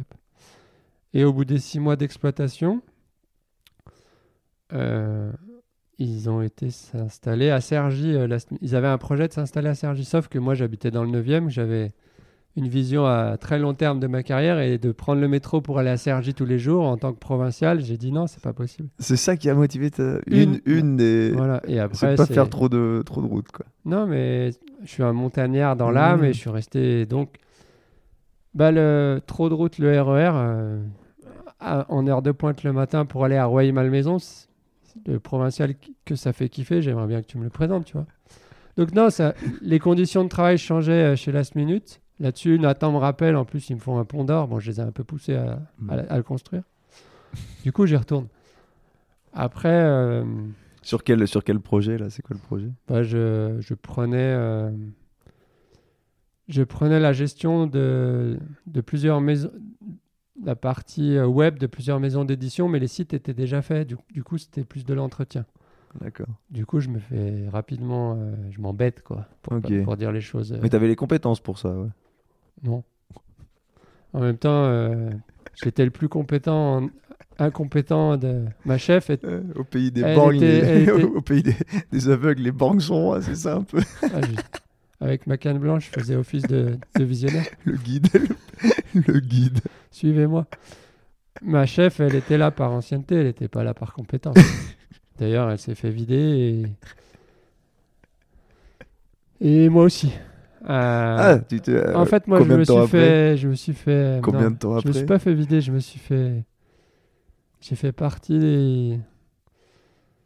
J'ai été muté. Muté. Au sein des éditions Nathan, il y a eu une réorganisation. Et ma feuille de poste a clairement changé. J'ai intégré une équipe plus. Il y a eu euh, restriction du personnel et réorganisation des services Internet. Ouais. Et j'ai été dans l'équipe compétente et on m'a- rétrogradé de responsable à, à webmaster. J'aurais dit oui, sauf que moi, j'ai pas signé pour être webmaster. Hmm. Du coup, ça a duré six mois. Ils ont dit oui, il faut partir. Et j'ai dit ben, non, je crois pas, non. Et du coup, on a fait, euh, à l'époque, ça n'existait pas, mais une espèce de rupture conventionnelle. Ok.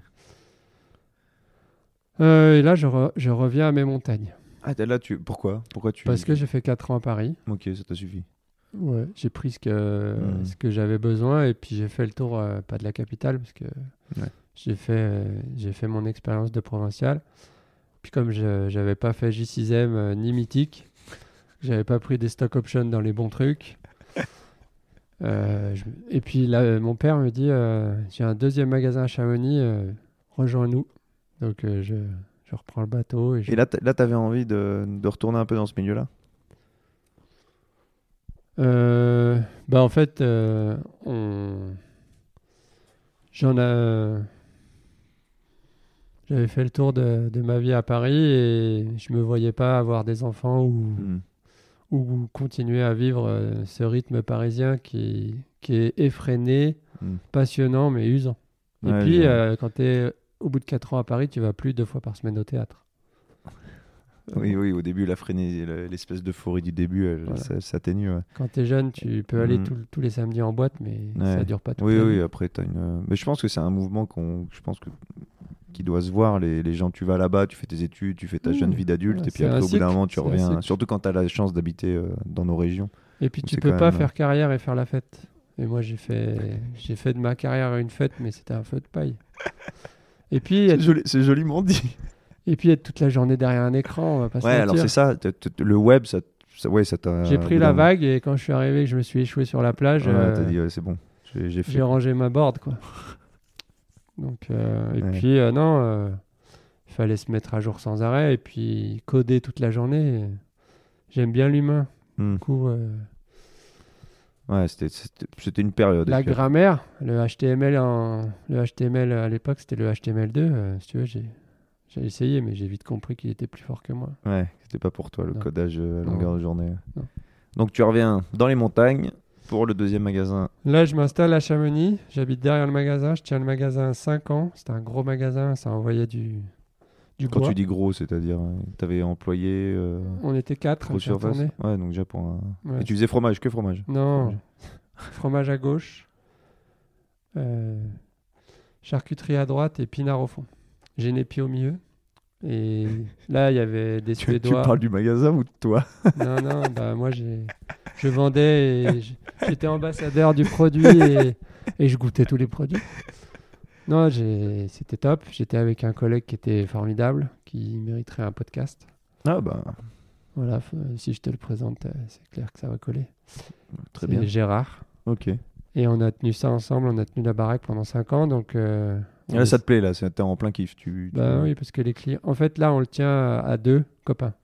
Ok. Pour Ouais. mon père, mais à deux copains. Hmm. Il y a une ambiance de fou.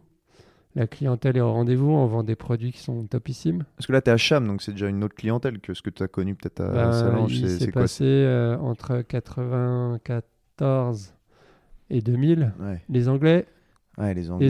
les qui ont fait fortune euh, dans la City, t'as EasyJet, Last Minute, tout ça. Donc eux, ils ont acheté, ils ont plein de sous.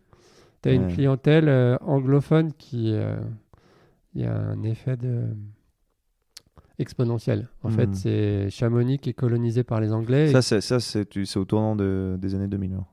C'est là que ça commence. Ouais, te dire quand le mouvement a démarré, Ouais. je sais pas, mais euh, les Anglais ont de l'argent, ils investissent massivement à Chamonix, et les Anglais ils ubérisent et, et ils changent le- la physionomie de Chamonix, qui était vieillissante et Mm. un peu, si les Chamonnières m'entendent, ils vont être sclérosés. c'est moche, mais c'est comme ça. Non, mais la chance des Chamonnières, c'est d'avoir le Mont Blanc. Ouais. Et ils en ont plein la bouche. Mm. Et quand tu es guide à Chamonix, tu as atteint le Graal, mais quand tu descends à Cluse, euh, Ouais. voilà, Chamonix, c'est un microcosme avec tous ses avantages et ses inconvénients. Si tu pètes Mm. à Chamonix, euh, tout le quartier le sait. Ça a ses limites aussi. D'accord. Donc là, on passe quatre belles années, on fait des, des dégustations euh, le soir euh, pour des tours opérateurs suédois en anglais. Toi, tu parles anglais? À ce Ouais. moment-là Ouais, moins bien que les Suédois, mais euh, je parle anglais. Tu sais, j'ai bossé chez Last Minute, moi. non, je me débrouille. Puis le produit, ça aide quand, Mm. quand tu. Bah, il y a des Russes. À Chamonix, tu as toutes les nationalités. Ok. Donc là, on s'adapte. Chaque client qui rentre, c'est une nouvelle danse. Tu sais pas euh, Hmm. ce qu'est le budget là, ce qu'il connaît. Et du coup, on a, euh, on a un hameçon qui est le produit. Tu fais goûter et après, Ouais. tu improvises. Donc Mm. là, on est au top, de, au top du truc, au bon endroit, avec les, les bonnes personnes au bon moment. Ça, ça dure 5 ans. On, fait, on développe le chiffre et puis au bout de 5 ans, bah, fin du cycle. Pour qui? Pour toi Pour moi, et puis parce que, parce que mon père, il, c'est le capitaine du bateau, et puis lui, il veut continuer comme ça, quoi. Sauf Mm. que. Ah si, il m'arrive un- une petite anecdote. J'ai une dame qui débarque dans le magasin et qui, qui dit C'est un magasin de jouets, votre truc. Moi, j'habite à Shanghai. Si on avait un magasin comme ça, vous feriez. Vous feriez un carton. Je lui dis Bah. Vous savez, là, dans deux mois, au mois d'octobre, on plie le, on ferme le magasin. Ah, vous fermez, mais vous fermez le magasin? Ouais, on faisait euh, huit mois de saison. Ah oui, ok. Et il y avait un mois et demi d'intersaison, euh, juin, mi-juillet, Hmm. et 1er novembre, 15 décembre. Ok. Parce qu'il y avait, parce que c'était saisonnier, et parce Hmm. qu'on faisait des heures. euh. Ouais. Mon père me disait, euh, tu travailles euh, pour moi à mi-temps, 12 heures par jour, et le reste du temps, tu fais ce que tu veux, t'es es le roi du monde. C'était le, le boulot comme avant, tu vois, les artisans. 12 heures par jour. ouais. Non, Ouais. j'exagère. hein. Non, mais oui. oui, Là, on travaille tous les deux aujourd'hui, on travaille, mais Hmm. voilà, tu fais quelque chose que tu aimes, le temps, le Mm. temps n'a pas la même valeur. Mais ça faisait des bonnes journées. Puis entre midi et deux, on montait faire une vallée blanche et on, on remettait le tablier l'après-midi. On était jeunes. C'était Mm. une belle époque. Mais au bout de cinq ans, euh, je tourne en rond. Et donc, cette fille de Shanghai, là, elle te dit quoi? Elle- Parce que, ouais, Pardon. ouais c'était ça le. Elle me dit euh, à Shanghai, là. Je vous ouvre les portes. J'ai un réseau de fous à Shanghai. Vous venez chez moi, je vous héberge. Et on voit si vous pouvez dupliquer le modèle. euh. Cette dame, je la connais pas, je l'ai jamais vue. Hmm. Alors je lui dis, euh, ça paraît trop beau, et puis elle pense peut-être que je vais pas venir. Sauf que, sauf qu'elle revient, elle me donne son adresse et j'y vais. Ouais? Ouais, j'y vais. bah Ok. ouais. Par tes propres moyens, tu prends le billet d'avion, tout. euh, Tu Bah, déjà, euh, oui, comme toi, tu prends ta moto et tu Ouais. pars à l'aventure. Moi, j'ai juste pris l'avion. Ouais, non, je pensais que je pensais que t'aurais peut-être, tu aurais peut-être dit qu'elle te paye le billet d'avion, tu vois. non, non, non. Ah non, ben en fait, les deux années d'avant, j'étais allé en Thaïlande faire des vacances et puis là, euh, j'ai changé quoi. J'ai changé Mhm. de, Mais on m'aurait pas invité à Shanghai, j'y serais jamais allé tout seul. Ouais. Donc là, euh, pareil, on me fait un, on me donne un Bristol, un, un laisser-passer, donc j'y vais. À l'aéroport, je suis accueilli par un majordome avec des gants blancs. Je monte dans une voiture. C'est Paris euh, version, version XXXL. The Big Mac. Ouais, ouais, vraiment? Bah, on a 50 bornes pour euh, aller de l'aéroport à, à la maison où je suis attendu. Et en fait, tu as des gratte-ciel. Enfin, c'est Shanghai. euh, pour Ouais, ceux- Non, mais moi, je je crois que je suis dans une bande dessinée à un moment donné. Ouais. Tellement. euh, C'est euh, la tour Montparnasse x 200 Ouais, mais c'est vrai quand à tu, gauche et à droite. quand tu prends Paris, bon, t'as tout le côté historique, les monuments, mais au niveau des, des, de la- de La verticalité. Ouais, la ouais, ça n'a rien verticalité. à voir. hein. Quand tu vois les, les villes américaines, oui, les villes, toutes les grandes villes. ouais. Donc tu te retrouves là un peu. En extraterrestre. Tu te demandes ce que tu fous là quand même à un moment. Tu te dis, mais qu'est-ce que je suis venu foutre là non? Oui, et puis surtout que en bon provincial, je veux découvrir Shanghai à pied, donc euh, il y a moyen de te faire écraser 200 fois avant d'avoir traversé la rue. J'achète un plan, mais en fait, pour pas que le plan il fasse 5 km, ils enlèvent les petites rues, donc c'est celle qui m'intéresse. Ils peuvent pas mettre toutes les rues de Shanghai sur un plan papier. Hmm. Parce que C'est si grand que ça Je me rends pas compte. bah, il y a J'y allais- 30 millions d'habitants. Ouais, ouais, donc ça pose le truc. En France, on est 55 ou 58 millions. À Shanghai, il y a 30 millions d'habitants. Donc, si tu veux, le provincial qui vient de Chamonix, où il y a deux pauvres feux rouges qui sont souvent clignotants, changement d'ambiance. Mais, euh, mais euh, ça se passe bien. Et alors, qu'est-ce que tu fais là-bas? Qu'est-ce que, au final, de ce projet de... Parce qu'à la base, tu vas quand même pour. Mais Bah, je une- trouve une boutique qui, qui me dit vendre du fromage. En fait, ils ont un bout de brie et deux kiri. Ouais. Et ils me proposent des conditions, euh, des conditions d'un emploi local. Hmm. Et après, je côtoie des, des expatriés qui sont là-bas pour le compte de Bouygues et qui mènent la grande vie. Et puis, bah, le, le choc est trop fort entre Chamonix et Shanghai. euh, Ouais. je me- je me- c'est une grosse soirée, je m'en prends plein, plein les yeux. Mais au bout d'un mois, euh, je Hmm. sais que je. Bah, surtout, si de- t'es, surtout si t'es parti de Paris, euh, tu vois. Bon, après, t'as fait ton. T'as fait pour aller à Shanghai, Ouais, ça fait des. Puis en fait, c'est vrai que c'est, dur de faire plus gros que Shanghai. En fait, si tu me dis qu'il y a 30 il y a millions des, il y a d'habitants. des villes plus grandes, mais. euh, Ouais, mais euh, après, c'est des métros. C'est juste mais... avant le- l'exposition universelle, donc ils sont à Toc. Ils sont à Ok, Toc ouais. parce qu'ils veulent en mettre plein la vue. à- Hmm. Ouais, donc ils construisent des trucs de, de fou furieux. C'est- En fait, la- le critère pour euh, avoir un permis de construire à Shanghai, c'est faire un immeuble plus gros et plus délirant que ton voisin. C'est tout, c'est juste. tu vois. Donc non, c'est un grand moment. Hmm. Tu restes combien de temps à Shanghai? Un mois. Ok. Je fais... En fait, je fais... Je reste un mois en Chine, mais je fais trois semaines à Shanghai et une semaine à Yangshuo, qui est parrainé euh, je- avec Anne Sylvieux. C'est assez drôle. Ah ouais, ça, c'est vrai. et ce qui est très... Ça fait quelle taille, Yang Juste Ah non, Yangshuo, c'est... euh, C'est Valorcine, quoi. C'est-à-dire C'est c'est tout petit. ah, ah, je, je croyais que tiens, ça aurait été marrant qu'ils soient jumelés avec un truc qui fait genre 5 millions d'habitants. Non, non, Yangshuo, c'est très joli parce que c'est. Il y a des pics karstiques au milieu de lac. C'est très, très beau. J'encourage les gens à regarder les. Et il y a encore des pêcheurs qui ont un héron qui va pêcher. Tu rigoles. Ils ont un héron apprivoisé? Oui, et ils ont un, un fil dans la bouche pour pas avaler le poisson. Donc le, le pêcheur, il a un radeau avec un bambou, il fait avancer son radeau. Ça devient un peu la carte postale, mais à l'époque, ça existe encore. C'est l'emblème de Yangshuo. D'accord. C'est le pêcheur sur son radeau. On a appris quelque chose. Hein? Ouais. Et donc tu restes un mois là-bas, puis tu laisses tomber l'idée de la boutique. Le... Ben, en fait, euh, le problème du fromage, euh, au-delà de trouver un commerce et de s'associer avec un Chinois, c'est l'importation. Les douanes, il faut graisser la patte de tous les douaniers. Ouais. À l'époque, il y a Paul qui s'installe en boulangerie là-bas. Ouais Ouais. Mais qui a des problèmes euh, sur l'importation de sa marchandise. Donc, quand tu bloques euh, de la farine en douane qui vient de France, c'est problématique. Quand tu bloques euh, un Ouais. container de reblochon, tu fais une tartiflette géante, mais c'est pas dit que tout le monde vienne au rendez-vous. Ouais.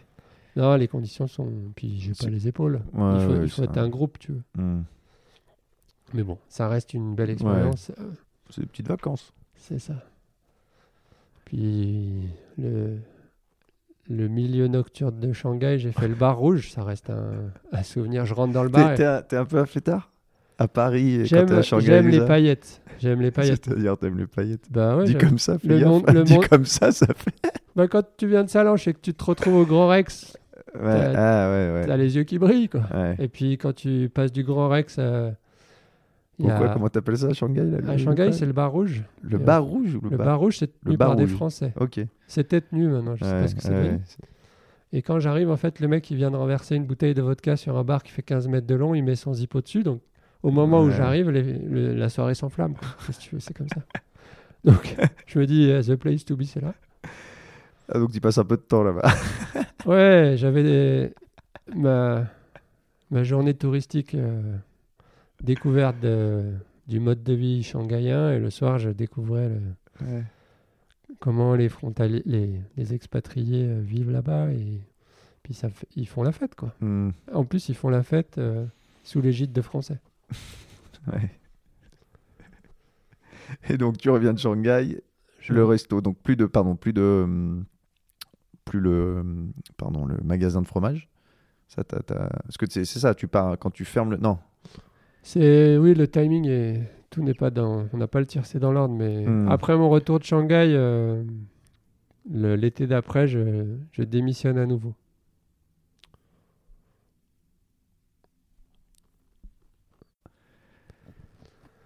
Je, donc je, je redémissionne de la maison familiale et, euh, et je, je me retrouve en coloc à Annecy en début d'été dans une maison euh, proche du lac. Et je crois que c'est.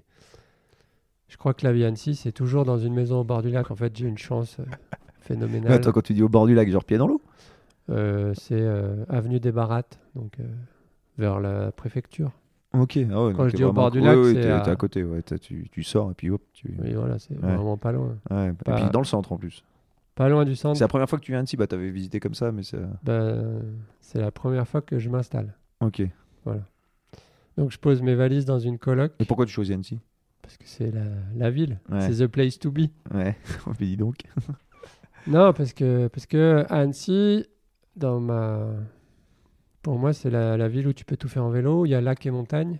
Hmm. C'est un bon intermédiaire. euh, C'est pas Shanghai, c'est pas Ouais. Chamonix. Hmm. Et puis c'est. Ouais, c'est une ville a- à la montagne. Il y a C'est quelque une- chose qui m'attire. Ouais, une... Moi, je vois ça comme ça souvent. C'est une ville à la montagne. Tu vois, t'as as quand même les qualités. le de- lac. Le t'as le lac, oui, le, lac, c'est le lac, c'est juste. euh. C'est le lac. C'est vrai qu'on s'en- tu pour moi, c'est une, une évidence quand t'as grandi à Annecy de dire oui, bah, je vais me baigner. Tu vois. Oui, voilà, c'est ça. Et mais ouais, c'est tout le monde n'a pas ce lac. ouais, euh, c'est un, gros plus. Donc voilà, je me retrouve là. Là, là, t'as quel âge? Et ben, si j'ai 30, euh, j'ai 33 ans. 33, ok. Voilà. Et là, euh, je suis au début de rien, quoi, en fait. Ou au milieu de tout, mais j'ai rien fait. T'as rien fait. J'ai ça, fait plein de si, choses, plein- mais- Oui, t'as rien, qui... rien de cohérent, si on peut dire. J'ai un CV parfait. Je rentre dans toutes les cases. Je suis un, unemployable et, et- et pas Tu, banqué. tu le sens comme ça? Ah oui, oui. Je suis en Tu errance. que je suis en t'es- errance. Mais, mais Tu toutes les pièces du puzzle, elles ont un sens. Mais, Ouais. Toi, tu trouves. bah, c'est- Moi, Ouais, mais je- non, mais il n'y a pas. Y a, Maintenant, les gens y a ils verraient pas- ça presque comme une force, tu vois, dans certains endroits, de dire que tu as travaillé euh, dans la vente, tu vois, en vendant des fromages, et puis tu as fait aussi de l'informatique. Quand on voit ton CV à un recruteur que tu as été vendeur de saucissons, webmaster chez Nathan. euh, faut, faut, voir, faut comprendre. faut, faut- ça prend avoir- un peu d'imagination. faut quoi. avoir une lecture un peu avec de la hauteur, tu vois. Donc euh, sur un CV papier en A4, euh, c'est comme l'édition et l'internet, tu as du mal à tout faire rentrer dans, dans le format. C'est sûr que ouais, c'est vrai que sur Faut une que le page. mec ça- il a un modem numérique et qui et donc, un bon et, là, et toi, et- qu'est-ce que tu veux faire à ce moment-là quand tu arrives à Annecy? C'est quoi ton idée? Moi c'est kiffé, c'est Ah bon? Genre étonnant. J'avais cru que j'avais cru que c'était une étape de ton plan de carrière ou un truc. T'avais un truc bien défini. Moi, je le kiffe. Bon? Ah non, je t'ai dit, je suis, je suis en introspection, mais surtout, je... tu arrives à Annecy en été euh, au bon moment et, euh, et tu tombes dans une coloc et ça, ça s'enchaîne. C'est marrant d'aller du coloc, ouais, bah, 33 ans et tout. T'arrives Ah, dans une j'étais coloc encore, euh, baraque. Ouais, Ouais, T'étais encore jeune dans ta tête. dans ma tête. Et là, euh, il m'arrive quelque chose. En fait, j'étais avec, avec une personne et elle, elle était à Vienne, À Vienne. Vienne. euh, en Isère, pardon. Ouais, parce qu'il y en a des Viennes. Ok, Vienne en Isère. Vienne en Isère, donc euh, département proche de la Haute-Savoie, Mm. mais pas en Haute-Savoie. Hmm. Et euh, bah, c'était ma, ma copine. Mm. Mais on n'habitait pas, pas ensemble, et puis on sortait chacun de, de grandes histoires qui s'étaient fini comme toujours les grandes histoires qui étaient compliquées. Donc on vivait ensemble à distance et on se voyait le week-end. Et puis le premier week-end où je décide de, prolonger un peu mon séjour là-bas, ça a été ma première expérience entrepreneuriale parce qu'en fait, euh, en une nuit, on a monté une start-up. Elle a fait un déni de grossesse total et on est devenu parents du jour au lendemain. C'est-à-dire que je l'ai emmenée à l'hôpital parce qu'elle avait mal au ventre, qu'elle n'était pas bien. Et le lendemain matin, on était tous les deux euh, des heureux parents d'un enfant. Non, mais qu'on- tu vois, non, mais Non. c'est incroyable ça. Ça, j'en ai entendu parler de ces trucs. Mais euh, Ouais. attends, attends, elle a mal au ventre. Vous avez jamais eu de. On n'habite tu- pas vous allez- ensemble. ouais, ouais, vous allez à l'hôpital En et- fait, et boum. tu te pour retrouves- l'anecdote, il y avait un match de foot. Et elle me dit, je me sens pas bien. Est-ce que tu peux Et je lui dis, tu fais chier. euh, là, c'est France euh, Uruguay. euh, Vas-y quoi. Ça, ça- ça peut attendre. On arrive à l'hôpital. Il y a la femme de ménage qui nous voit arriver et qui voit la posture de Karine, ma compagne. Non, c'est la femme. Non, mais tu, attends, tu Et elle, elle dit, vous êtes enceinte. La femme de ménage. Je te jure que c'est vrai. un peu Will Hunting, le truc. c'est genre. Quatrième dimension, bonjour. Donc là, euh, je me dis, la soirée va être longue. et euh, on dit, qu'est-ce qu'elle, euh, de quoi elle parle, mais qu'est- pourquoi elle passe pas à la serpillière Donc ils prennent en charge Karine. Moi, je, je suis dans la, la salle des 1000 pas, là. Et les médecins, ils sont quatre.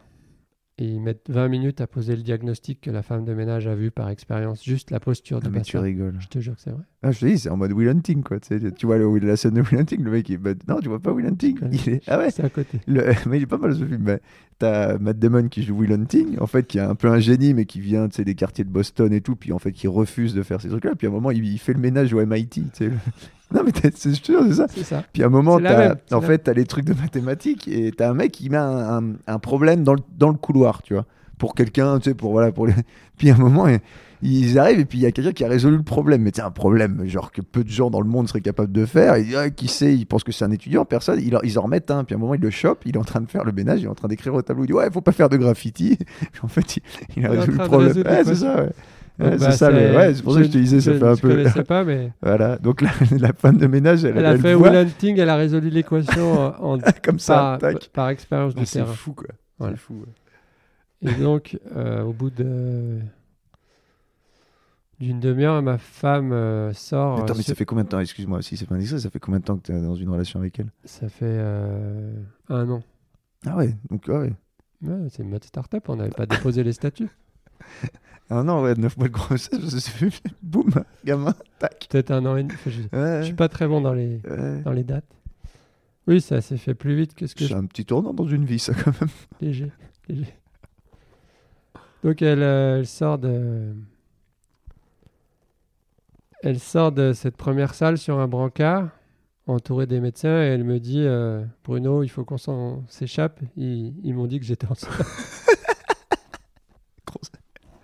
donc là je lui dis ok les caméras vont sortir il y a ces caméras cachées quoi c'est une blague Ouais. mais en fait c'est pas du tout une blague Punaise, ça doit être un sacré truc, ça. Ouais, c'est juste. Une fois que tu as fait ça, les problèmes de la vie quotidienne, si tu veux, c'est- peanuts. Je comprends maintenant quand tu fais des... J'étais un peu en retard ce matin. T'en fais pas. Généralement, les trucs, ils arrivent en avance. C'est-à-dire, là, t'as pas commandé sur Internet, t'as le livreur qui toque à ta porte, il dit j'ai un colis pour vous, signe en bas. C'est- Tu fais non, mais non. Encore une, autre référence, c'est Minority Report maintenant. tu vois les trucs en avance, clac. Hop. Ok. Donc au début, euh, ça se passe bien, et puis au fur et à mesure de la soirée, euh, Karine, elle est bardée d'appareils qui prennent sa tension, qui... euh, Donc on est rentré à l'hôpital les mains dans les poches, en mode on est ensemble, mais en fait non, et on ressort euh, le lendemain avec un petit petite anecdote si besoin en était. euh, Il y a une sage-femme qui comprend qu'on n'est pas tout à fait prêt, qui fait la première échographie et qui dit vous allez être les heureux parents d'une fille. Que j'ai cru que t'allais m'annoncer des jumeaux ou des trucs comme ça. J'étais J'aurais démissionné. Oh, punaise. Non, Un déni de jumeaux. ça existe, fait. mais moi j'ai pas. pas. Ok. Donc on... à ce moment-là, elle nous aurait dit vous allez avoir 12 shows. On aurait dit oui, tu- t'es plus, t'es plus tout à fait sur Terre. Donc on dit ok, on va avoir une fille. Donc on cherche un prénom toute la nuit. Et le lendemain matin, en fait, c'est un garçon. Ah, mais c'est une blague. C'est pas une blague. Il aurait fallu que ce soit la femme de ménage qui fasse l'échographie. Elle vous aurait, elle vous aurait été, elle aurait été plus. Vous savez, juste mettre la main comme ça, oh, c'est bon, c'est un garçon. C'est bon, hop. Ah, t'es bien, non, mais c'est- Et Non, donc tu te retrouves. peux- tu te peux- retrouves à J'ai un scénario de film euh, si quelqu'un m'entend. Un Mais scénario crois... Non, mais t'y crois même pas, quoi. Que ça s'enchaîne tout comme ça, c'est fou, quoi. J'ai mis un peu de temps à réaliser. hein. Bah, tu mets. En fait, on a fait. euh, en une nuit, on a fait. un- toi qui étais venu là pour kiffer, là, J'ai kiffé. J'ai kiffé, mais euh, c'est pas ce que j'avais commandé. Bon, bah, c'est c'est pas mal aussi. c'est plus engageant, c'est un kiff à, à plus long terme. Je remercie ma femme et mon fils de m'avoir fait grandir en une nuit et ça m'a mis un. Ah oui, putain, moi j'étais resté sur le fait que t'es une fille, mais non, t'as eu un fils au final. j'ai eu un Putain, fils. faut, oui. Donc il sort. Euh, il pleure pas tout de suite. Oh. Il est, il est en état de mort apparente. Oh merde. Et le, le, le maître accoucheur euh, fait les bons gestes et, et le met en route. C'est un bébé qui, euh, qui, qui savait qu'il arrivait dans un contexte compliqué. Il s'est fait tout petit pendant neuf mois en fait. Et au moment de sortir, même, il a demandé la permission est-ce que vous m'acceptez? Punaise. Et là, Karine, euh, qui est sous péridurale, sous, euh, me dit mais il a pas pleuré, il a pas pleuré. Et moi, je, je comprends rien à ce qui nous arrive. Mais non, mais ça va bien se passer. Et en fait, l'équipe médicale a eu un, très peur et a fait ce qu'il fallait. Ils le mettent en route. Ils l'allument, ils le rebootent. Donc là, on Toi, a... tu te rends compte là à ce moment-là Quand ça, Non, quand je- ça arrive? Je sais quelques jours après parce qu'ils nous ont.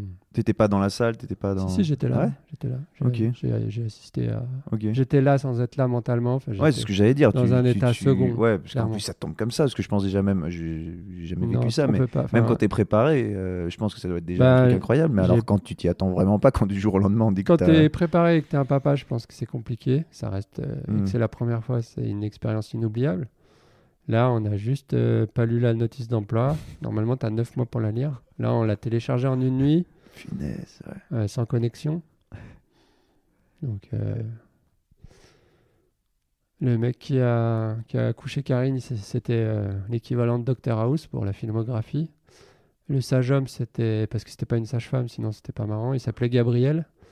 Il est arrivé en retard, il s'est fait pourrir par Dr House et il dit oui j'ai eu des problèmes avec mon démarreur. J'avais envie de lui dire tu sais ton démarreur on en a un peu rien à foutre là tout de suite parce que nous il nous arrive un, un autre gros pépin un peu plus Euh, un peu plus que ton démarreur de merde. Donc tu, tu mets ta blouse, tu te laves les mains quand même. Donc il y avait une équipe de rugby autour de ma femme. Et, euh, et elle a fait ce qu'elle a pu dans les Mm. conditions que, que je te laisse imaginer. ouais. Et là, on se retrouve à la tête d'un empire. Il faut annoncer ça à, à nos Ah, proches, oui, à tes parents. Bah ouais, c'est la- c'est vrai que oui. Oui, c'est vrai que vous vous étiez pas préparé, mais personne autour de vous. On n'avait pas eu le temps de repeindre la chambre, on n'était pas d'accord sur, euh, sur du rose ou du bleu. Et là, vous habitez toujours. euh, Bah, moi, j'ai appelé ma euh. quoi. J'aurais dit, ma chambre est libre, en fait, les gars. Ils m'ont dit, mais Bruno, c'est- qu'est-ce qu'on a fait? Qu'est-ce qui se passe? Je dis, non, mais il m'est arrivé une anecdote, si tu veux. Là, j'ai un truc sur le feu, il faut que je m'en occupe. Oh punaise, ouais. Donc là, je me suis installé euh, à Vienne. Ok. J'ai essayé d'assumer euh, Mhm. d'assumer le- l'extraterrestre qu'on nous avait envoyé et, et d'aider, euh, de, de- de partager cette épreuve tombée Mhm. du ciel avec Karine, quoi. Et puis on a, on a fait ce qu'on a pu avec les moyens qu'on avait et j'espère qu'on a, qu'on a réussi, que Kylian devra, deviendra un, un être humain. euh, je sais pas ce qu'il faut lui souhaiter. Qui... En fait, on n'a rien projeté sur lui, donc il n'a pas la pression, quand il- entre guillemets. Donc on a, on a fait comme on a pu.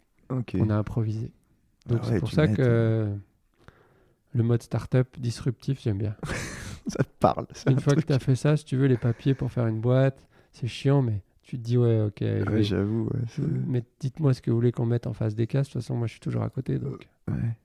Putain, c'est un sacré événement de vie, ça. c'est, bah, ouais. Une fois, c'est bien. hein. Si tu veux. euh, T'en as eu d'autres après? Non, c'est bien. Non. Non, non, non. non. Enfin, c'est la... c'est un, un très heureux événement, mais Mm. ça, Hmm. ça, te chamboule. Euh, Tu grandis d'un coup, quoi. Ouais, tu prends, tu prends, tu prends cher. Mm. T'as pas pris de cuite, mais t'as quand même mal à la tête. hein. En fait, euh, le lendemain matin, je me retrouve euh, à Leclerc à choisir des, des habits Des pour mon enfants. fils. Choisir des- Non, je- Moi, je peux, je peux prendre le vôtre aussi, si vous voulez. à choisir des Ouais. habits de premier âge au rayon puéricul- puériculture, j'arrive même pas à dire le mot pour mon fils. Et là, je me dédouble en fait. Je, je- je me vois dans le rayon en train de choisir des vêtements. J'ai Bruno qui se détache de mon corps et qui dit Bruno, tu sais que tu es en train de choisir des vêtements pour ton fils. Tu vois, c'est Ouais, là j'ai vécu le, le dédoublement de personnalité en fait à ce moment-là. Bon, j'avais une nuit blanche dans, dans les dents et puis Ouais, t'avais une nuit blanche, une sacrée nuit blanche, quoi. C'est pas, tu vois, c'est pas le grand Rex. on était champions, mais on n'avait pas joué le tournoi nous. On avait gagné la coupe. Punaise, ouais, ouais. Et donc, ouais, tu te retrouves, mais c'est ça, tu te retrouves. Et puis, dans, dans la foulée, t'avais annoncé à ta famille que t'étais. euh, Bah, dans la foulée, j'ai dû appeler ma mère qui me raccrochait au nez. Pourquoi elle pensait que c'était une connerie que tu racontais? Ouais, elle n'en était plus à une connerie près de ma part, mais elle avait peur euh, de la suite parce qu'elle Ah, elle avait élevé quatre enfants, dont moi en premier. Donc, si tu veux, elle était rodée au truc. Elle savait que c'était un gros chantier. Hmm. Et elle s'est dit euh, est-ce que, est que Bruno va assumer? Qui- Avec qui il a, Mm. il, a fabriqué, il a fabriqué ce truc? Qu'est-ce qui, va, qu'est-ce qui me met encore dans la tête quoi? Donc, la- sa première réaction, euh, que je comprends maintenant, c'est de dire Mm. Le choc, elle, elle, elle raccroche. Ouais. Et donc là, tu attends du soutien de tes proches. Mais, euh, mais eux, ils sont. En fait, face à la vague qui arrive, tu... chacun réagit comme il peut Hmm. par rapport à ses émotions, son état du moment. Tu vois, c'est Ouais. mais c'est assez compliqué. Quoi. J'essaye de me mettre dans la. Tu peux pas. J'essaye de me mettre dans la tête si un pote m'annonce, tu vois, un pote ou quelqu'un me dit, mais en fait, là, je Moi, j'ai des potes qui. Je leur ai laissé un message et. Ils ont dit, mais Bruno, il a, il a bu. Il Grand bourré, il nous a envoyé un truc à 8h du mat comme d'hab. il fait chier, il dit de la merde. Euh, Mm. Non, c'était. euh, Donc, je fais la connaissance de mes beaux-parents à la maternité. Ah, mais Non. Ah ouais. Bah, en fait, on, Ah, vous étiez vraiment. euh, Ouais, on était en mode euh, clandestin parce que ça nous allait bien, parce que Ouais. c'était trop frais, puis on prenait, on, on vivait les week-ends ensemble. Donc on, Hmm. On passe d'un statut à un autre en mode, euh, Ouais, ouais. voilà. Donc, tu vas à Vienne Je vais à Vienne avec un, un petit bout de chou dans les... avec un, une nouvelle une, femme. la pour le cerise sur le gâteau dans un dans un milieu. euh, L'Isère, c'est pas c'est pas loin de, de la Haute-Savoie, mais c'est c'est pas la Haute-Savoie. hein, T'as beau dire. Du coup, je me retrouve là-bas à la tête de d'une famille. On n'est plus en esprit colloque au bord du lac là, si tu veux. Ça a changé d'univers. Et, euh, et je regarde mon fils dormir. Et je dis, mais c'est moi qui ai fait ça. Je, je mets du temps à, à réaliser ce qui nous arrive. Quoi. Et bon, ça prend son temps et, j'accepte euh, Hmm. ce don. Je trouve du boulot dans l'industrie. C'est un milieu. euh, je, me, je suis chargé de com dans, dans, un, dans une boîte industrielle. Un milieu euh, que je connaissais pas, mais on n'en est plus à ça près. La boîte vient d'être- achetée par des Suisses et ils veulent tout refaire, le site web. Donc on fait tout ça en six mois, en mode start-up. Et, euh, et la vie reprend son cours. euh. Sauf qu'au bout des six mois, ils il me jettent comme un voleur de crayon, comme ça se fait en Suisse. Il me, il me raccompagne à la porte, quoi. Vraiment. C'est-à-dire, le jour, ils arrivent, ils disent, bon, bah, ça s'arrête là. Quoi. En fait, euh, la veille ou l'avant-veille, j'étais sur l'organigramme responsable marketing euh, France, parce que c'était une boîte, euh, ils avaient racheté. Et le lendemain, à midi, euh, il y a un mec qui se met derrière moi, il me dit, vous transférez vos, les fichiers de votre ordinateur sur le réseau. Il regarde que je j'en oublie pas. Et après, il me dit, vous signez en bas et, et on vous remercie. Et euh, donc, euh, me voilà sur le pas de la porte de l'usine avec euh, mon sac Vraiment, à dos. Ah que t'avais pas le carton comme dans les films. J'avais pas eu le temps d'installer mes cartons. Ça a été vite fait. hein. T'es resté combien de temps dans cette boîte? Six mois. si... Ah ouais, ouais. Et en fait, ils ont pris un. J'ai fait, euh, j'ai fait la mission. En six mois, on a fait une plaquette corporate, les cartes de visite pour toute la boîte, un site web. Ok. Puis comme j'argumentais quand ils me demandaient quelque chose, j'étais pas, pas assez lisse pour eux. J'exécutais pas les ordres en fait. Ils m'ont vidé. Et ils ont mis un contrat de qualif à ma place. J'étais calife à la place du calife et je coûtais trop cher et j'ouvrais ma gueule. Donc ils m'ont dit écoutez, euh, chut. Trop qualifié. Trop, non, trop, euh, trop d'expérience dans trop de domaines. pas, pas, assez, pas assez mouton. Donc tu, Ouais. pas assez mouton et Ah, ça a l'air d'être un truc chez toi. euh, T'as du, du répondant quand même. Ouais. T'as un petit problème avec l'autorité. C'est un, petit, un tout petit peu, j'ai l'impression. j'aurais dû faire un militaire. Ouais, ouais, Mais il fallait que je sois général. Ouais, que, est-ce que vous embauchez direct général Parce que bon, J'ai envoyé un CV. sergent, ça m'intéresse pas. J'ai vraiment envie d'être colonel ou général ou Amiral. chef, chef Amiral. des- ouais, amiral ou chef d'état-major. Ça me va, ça m'irait par exemple. Mais C'est ça. vous avez de l'expérience? Non, non, mais c'est pas grave. Donc je me retrouve euh, sur le palier de l'usine. Je rentre euh, dans mon nouveau chez moi. J'appelle ma femme, je dis euh, Allô? Ici la Terre, je viens d'être euh, licencié, vidé, éjecté. Donc elle, son univers s'effondre. Je suis curieux. Elle te dit qu'est-ce que t'as fait encore ou elle te dit euh, c'est- ouais c'est non, Non, elle comprend pas parce que, parce que je lui ai dit euh, tout va bien. sur l'organigramme, euh, sur l'internet, je suis, je suis chef marketing. Elle est comme moi, elle comprend pas. Ok. Et on projetait de, de changer d'appartement, on avait plein de projets, donc euh, on retombe par terre. Ouais, qui sont liés à forcément. euh, À un emploi. Ouais. Et... et je lui dis, non mais tu sais, c'est pas très grave parce que humainement, ces gens-là, je pouvais pas. Hmm. Et en fait, une fois de plus, l'avenir m'a donné raison parce que ces gens-là, ils avaient racheté l'entreprise au tribunal de commerce. Ok. Et à force de vider les gens et de leur dire, vous faites ça, et les gens disaient, non mais on peut pas, ils ont viré le DAF. C'est le DAF. le directeur administratif et financier parce Ok. qu'il voulait pas euh, Ouais. il voulait pas mettre les chiffres qu'on leur disait. Ces gens-là, ils ont été raccompagnés comme moi mais avec des bracelets par la brigade financière. Non, c'est vrai. Six parce mois après. Parce qu'ils ont voulu faire un ouais, ils faisaient filouté quoi. Des malversations. Voilà. Ouais, bon, bah, t'as bien fait de partir au final. En fait, euh, je- Bah, bah de pas- partir. on m'a aidé à partir mais fait ouais. mais je- j'aspirais à, Hmm. à m'échapper mais je pouvais pas. Ouais. N'empêche que tu te retrouves euh, Ouais. à nouveau au bas de l'échelle. Ouais, puis là, t'as as, quelqu'un sous ta responsabilité. T'as une quoi. charge. Ouais, c'est plus. T'es t'es père de famille, t'as un Ouais. statut. Hmm. C'est compliqué là. Ouais. Papa au foyer, euh, j'ai essayé, mais ça fait pas une grosse carrière non plus, ça. hein. Tu vois, c'est pas un statut. Ouais. Sur un CV, ça, ça pèse pas lourd. Ouais. Puis c'était pas mon truc. Et du coup, euh, c'est là que je rencontre Alain Michel. Et Ok, alors Alain Michel, pour- on en a parlé. euh, Non, je sais pas, on en a parlé en on a- off ou on en a parlé au début du podcast en off. C'est un fromager, il est fromager. c'est ça. Fromager qui est bien connu à Annecy, qui a. Ben, Même à Annecy, même un peu plus qu'Annecy. ouais. Oui, c'est- un- tu feras son podcast et Bah, j'aimerais bien, ouais, je- Ouais, faut que je on va rencontre, lui- je la- on va je la- lui- on va l'appeler. On va l'appeler pendant le podcast, tranquille. Salut Alain tu, vas, tu vas perdre tout ton auditoire parce que je suis un peu bavard. Donc je rencontre Alain Michel. À l'époque, il a deux boutiques sur Annecy. Et ça match tout de suite. En plus, il a, il a une cave, euh, c'est la caverne d'Alibaba. Donc moi, je rentre dans sa cave. Je connais tous les fromages, tous les fournisseurs. Du fait de Toi, ma première expérience avec tu- mon C'est père. encore tout frais, bah, tu entends encore tout dans le. Non, mais tu. Ah ouais, bah, en fait, Ouais, tu euh, connais. ouais. je rembraye direct. Ok. Et C'est mon univers. tu, euh, et tu, tu kiffes toujours autant T'arrives et ça- tu dis tiens, retour aux sources. euh, C'est le contact avec Alain, c'est Hmm. l'outil de travail, c'est le personnage, c'est Ouais. une cave, c'est Annecy. hmm, En fait, c'est un moyen de s'échapper de l'Isère. Et puis surtout, hmm. j'envoie des CV, mais comme on a dit, mon CV Ouais. il est complexe. Alain, je lui envoie le CV, il m'appelle dans la demi-heure. En mode Ouais. start-up, il a besoin de quelqu'un. Euh, Ouais, là, c'est tout. On va dire, c'est encore les planètes qui s'alignent et qui disent, euh, voilà, c'est. Il y a plein de conditions. Tu ne serais pas forcément imaginé à- à- là spécialement, mais tout fait que Alain, toi, tu- t'y plais, quoi. Avec ma femme, on dit c'est les circonstances. Hmm. C'est la personne, c'est Hmm. c'est un ensemble de choses qui font qu'à un moment donné, tu dis c'est là. Donc, euh, je fais six mois chez Alain et je dis à Karine, euh, ben, notre vie, elle sera à Annecy. Ok.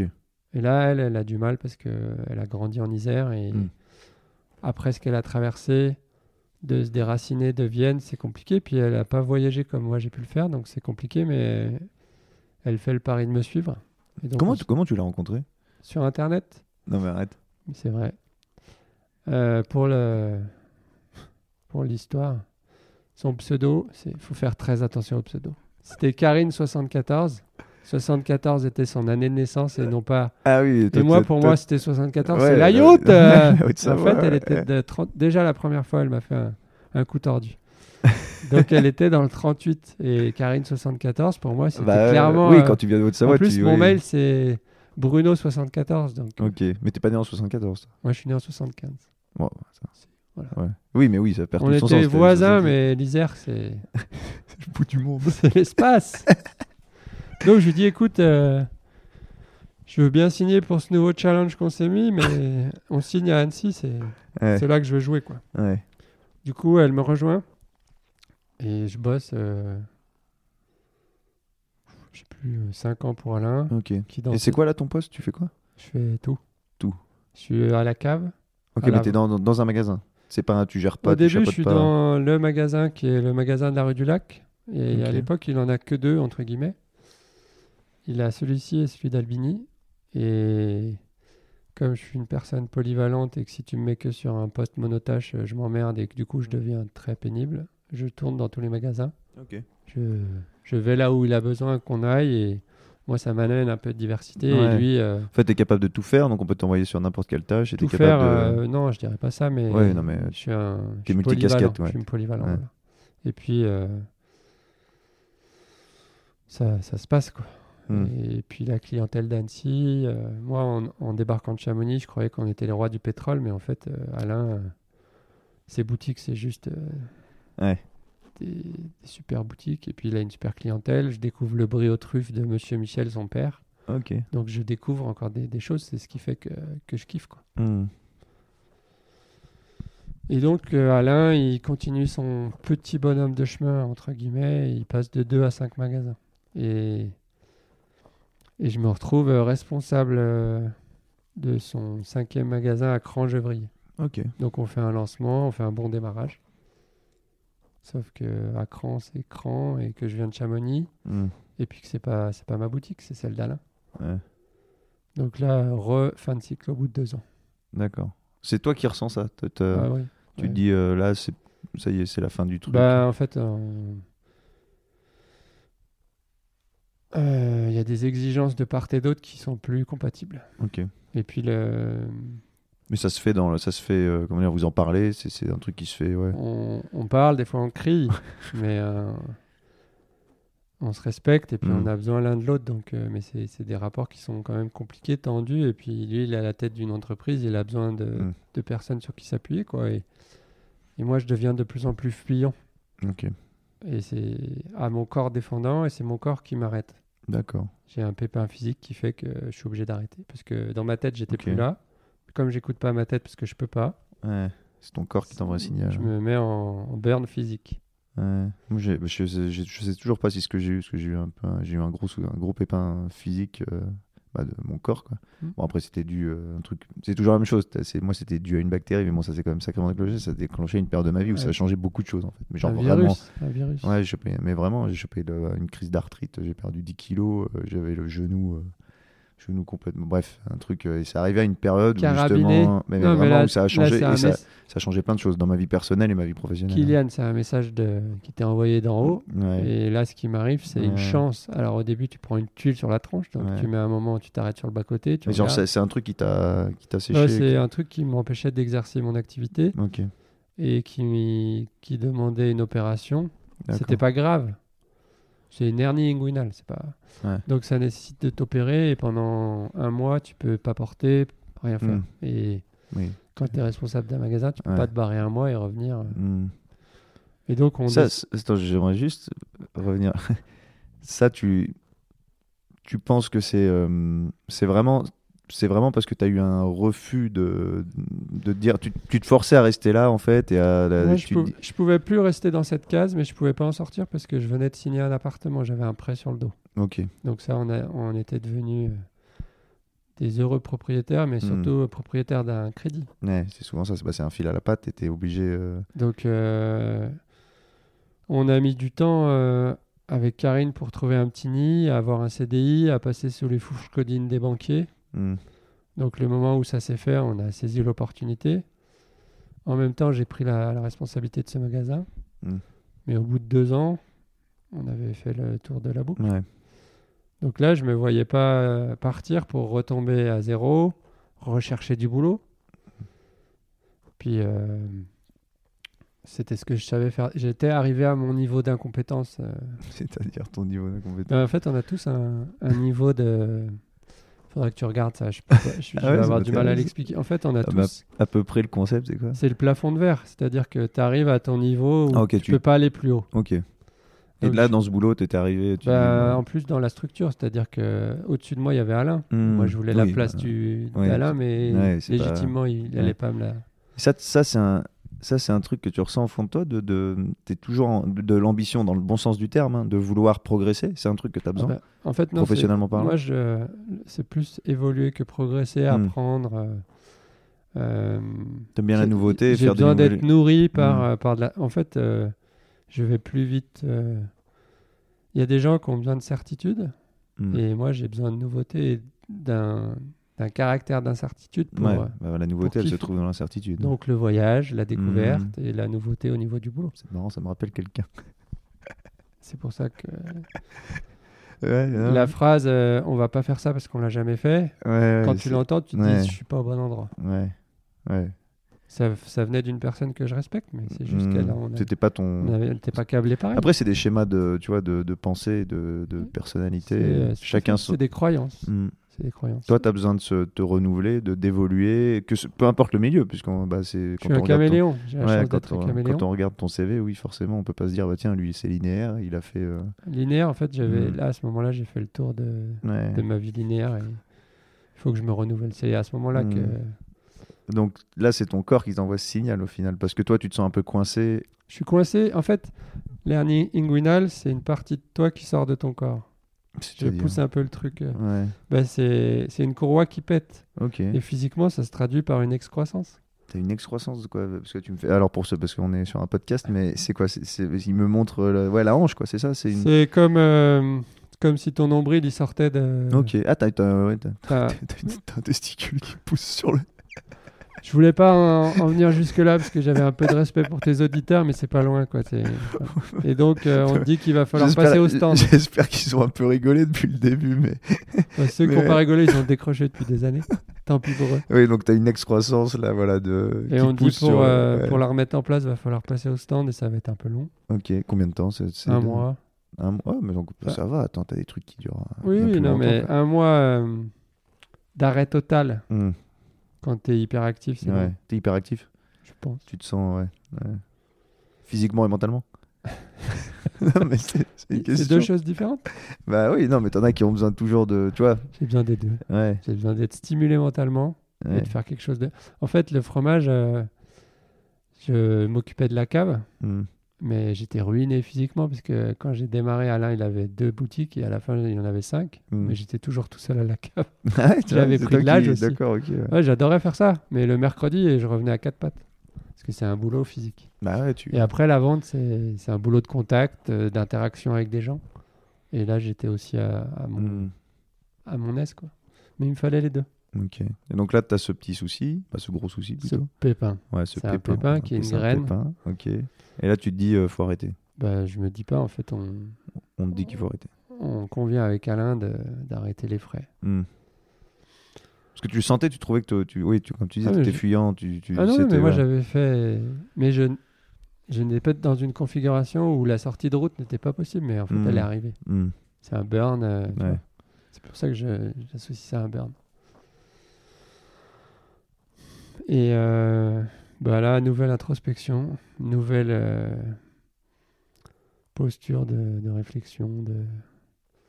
Et puis c'est là que, que le Dahu est Ah, c'est de là. c'est- Donc on en arrive là. Ça y est, on est au bout du, au bout du rouleau.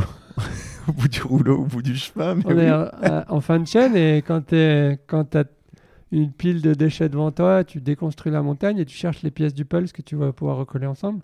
Hmm. Il y, a du- il y a du taf là, pour, euh, au vu de. Ouais. Mais en fait, tout, tout a un sens. Alors, ouais, mais alors maintenant que je connais ton parcours, t'as rien à foutre dans le mobilier. Non, mais t'as Si, rien. mais moi, j'ai toujours voulu faire des meubles depuis que je suis né.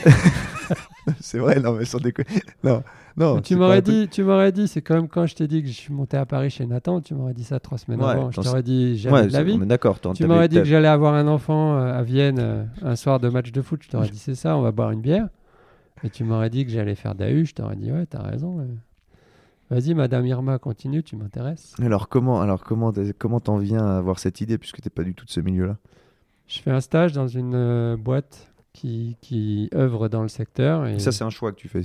Ah ben, en fait, Parce que comme euh, tu disais au début, t'étais, t'étais- t'étais- pour aller dans... des- une sensibilité pour le développement durable, fait- toutes ces choses-là. En fait, oui, le, le modèle linéaire, euh, je, je suis convaincu qu'on va dans un mur. Hmm. Et comme euh, la planète est limitée et qu'on vit au-dessus de nos moyens, euh, Ouais. avec le banquier, ça se un- passe pas bien, mais les ressources un- naturelles, Ouais, on a un système illimité dans, un, dans une planète limitée. C'est dans un monde limité. la course à la croissance, ça fait rêver beaucoup de gens, mais c'est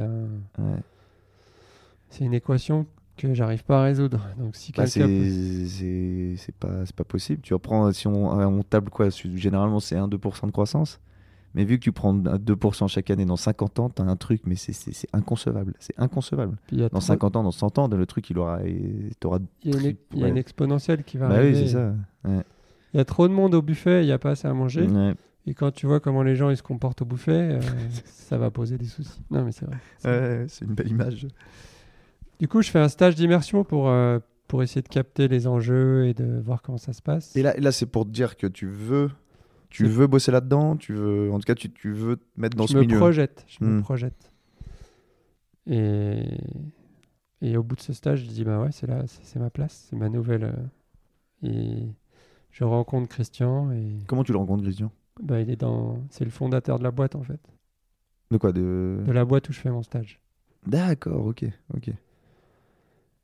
Et lui, il, il est à la fin d'un cycle. Ok. il vend ses parts, il quitte la boîte. Et, en fait, euh, le gros plus de ce stage, c'est la rencontre avec euh, le, ce qui sera les, les deux autres pattes du DAU, avec ce, Ok. c'est cet homme, euh, cette crème qui est Christian, qui fait que euh, quand je lui dis euh, j'ai une idée, ça a l'air un peu saugrenu, on va faire des DAU.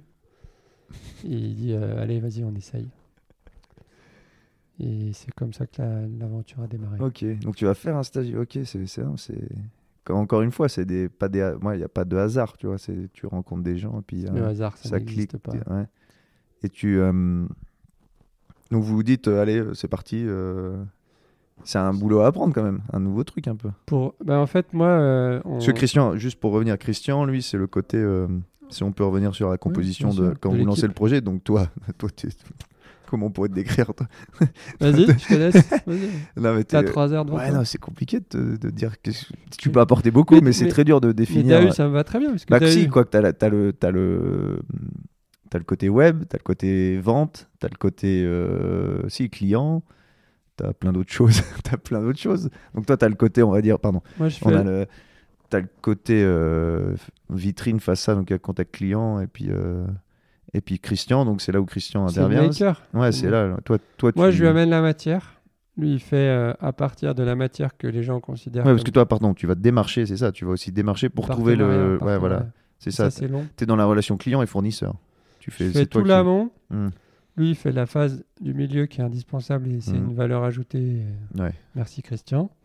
Et après, on fait l'aval qui n'est pas rien. Parce que Vous êtes c'est- super complémentaires, quoi. C'est pour ça que ça. Et niveau personnalité, vous avez l'air d'être aussi un peu euh, on a opposés et complémentaires. On a pensé à, à le mettre au commercial et moi à la production, mais on a vite compris que c'était pas une bonne idée, c'était une FBI, quoi. C'est fausse bonne idée.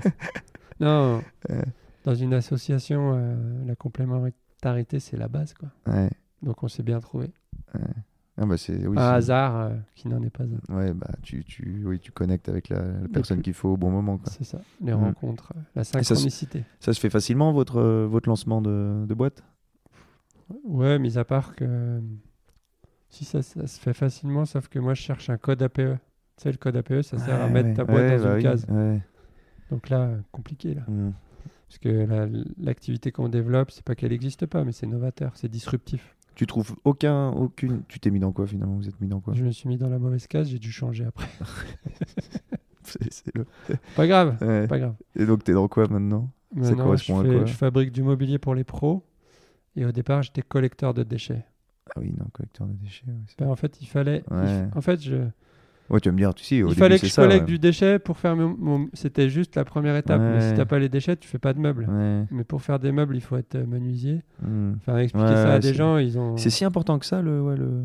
Le code code APE ouais. Non, c'est moi qui voulais trouver la bonne case. Parce que D'accord, je savais pas. En fait, c'est Ouais. l'INSEE qui a besoin de ça. d'accord. ok. Mais une fois que tu l'as, sauf si tu mets maçon et que tu vends du whisky, à un moment, ça va gêner des gens. Ouais, t'as deux trois trucs, euh, t'as deux trois trucs pour euh, quand même cadrer un peu le machin, mais c'est Une pas. fois qu'ils t'ont mis dans un dossier au niveau de Hmm. l'INSEE, euh, Ouais. sauf si t'es vraiment trop. euh, Hmm.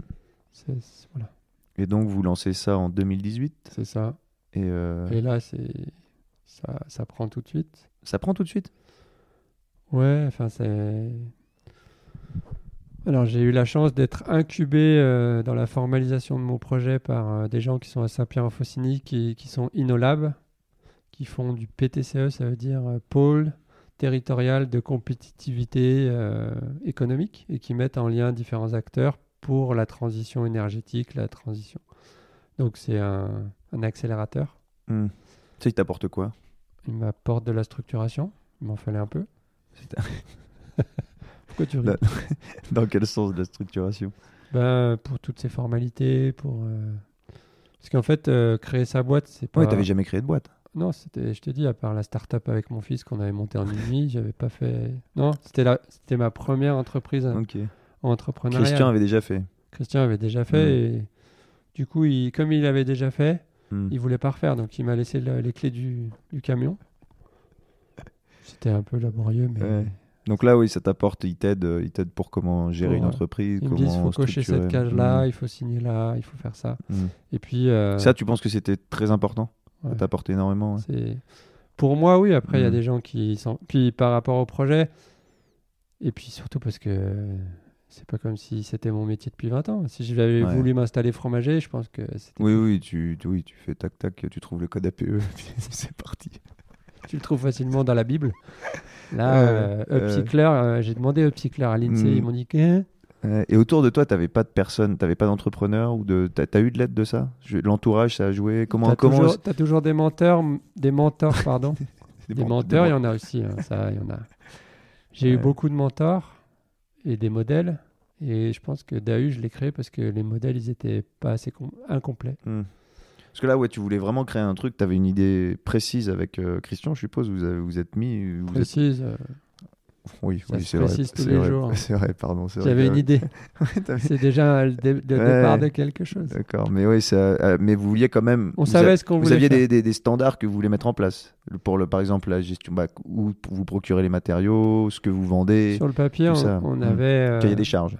on avait Ouais. un, un projet d'entreprise. Mm. Et après, Il était précis quand même. Vous, avez, vu- vous aviez votre modèle économique de dire bon, bah, c'est comme ça. qu'on- note quoi? Ah, mais merde, il en faut un. Euh, Ah, c'est ça qui nous manque. Moi, je j'ai pas la posture d'un business angel, mais euh, si j'ai- si j'écoutais des porteurs de projets et que tout le monde, euh, tous les banquiers autour de la table euh, disaient euh, ça va pas marcher, ça existe pas, moi je mettrais des ronds sur le truc. Parce Ouais. que, euh, Hmm, non, le modèle économique, c'est un gros mot pour euh, Christian et moi. ouais. Et le business plan, on l'avait dans notre tête et on n'en a pas fait. Et quand tu vois ce qui s'est passé avec le Corona, personne n'a mis le, Corona dans Ouais. son business plan. Hmm. On savait, on a voulu démontrer que ce, ce à quoi on pensait, c'était réalisable et on l'a fait. Donc Mm. c'est mieux qu'un business plan. Ah ouais. Non, mais ça, moi, moi, ça. Après, c'est des manières, tu vois, c'est. Ouais, Chacun, et je pense que ça dépend aussi des business que tu montes. Comme tu dis, quand t'as pas d'exemple, c'est dur de dire tiens, je vais faire un business plan, puis je vais vous dire comment ça va se passer, alors qu'au final, t'en sais pas grand chose et Faire t'as un aucun business exemple. plan pour un fromager, euh, tu prends le fromager bah- de la rue d'en face, tu bah dis bah lui il fait ça, il a telle surface de vente, tu, Ouais, tu trouves. prends un fichier Excel et tu Mm. transfères les, les chiffres dans les cases et ça Ouais. J'ai pas trouvé de psyclair à qui j'ai pu demander euh, vas-y tu fais comment, donne-moi tes chiffres. Ouais, non, ouais, c'est. J'ai pas trouvé Ouais, t'as créé, as créé ton, mon modèle. ouais, ton modèle, ton entreprise et puis ouais, ton ça. métier au final. Et euh, je voulais rebondir sur certains trucs, mais il y a plein de choses à dire sur Dahu. Et ça, donc tu dis, ça, ça a marché tout de suite. Ça a pris tout de suite. Ça, voilà, il y a eu un effet waouh autour de DAU. On a remporté euh, un premier prix départemental. euh, C'était le trophée initiative RSE. Donc, pour, pour une fois, on collait à tous les critères du concours. Et Apparemment, les critères, ça te gêne pas. hein, parce que j'ai- visité quand même les locaux. Je vois le petit bureau dans l'atelier et il y a un chèque jeune entrepreneur ou un, un prix, pardon, un prix jeune entrepreneur. Je me mais c'est quoi ça? Il fait, ouais, bah déjà le premier critère c'est de ne pas avoir plus de 40 ans. Il était déjà pas bon et ils ont gagné le premier prix quand même. Ça, c'est c'est quand, même- c'est quand même très bon. Comme on est une boîte improbable, on, on, on concourt à des prix. En fait. DAU est une bête de concours. et on est inclassable, inclassé. Et du coup, ils font une catégorie pour nous. Après, on n'a pas le temps de concourir à tout.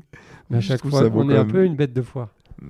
Ah, vous avez du succès quand vous vous présentez dans les dans les Il paraît, il paraît. Ouais. Après, Là, vous c'est- avez quand même plein de valeurs qui sont dans l'air du temps, on va dire, mais qui sont, qui sont quand je dis l'air du temps, hein, c'est que les gens les voient comme l'air du Mm. temps. Je pense que moi, c'est des trucs nécessaires, tu vois. Mm. C'est une approche qui est nécessaire.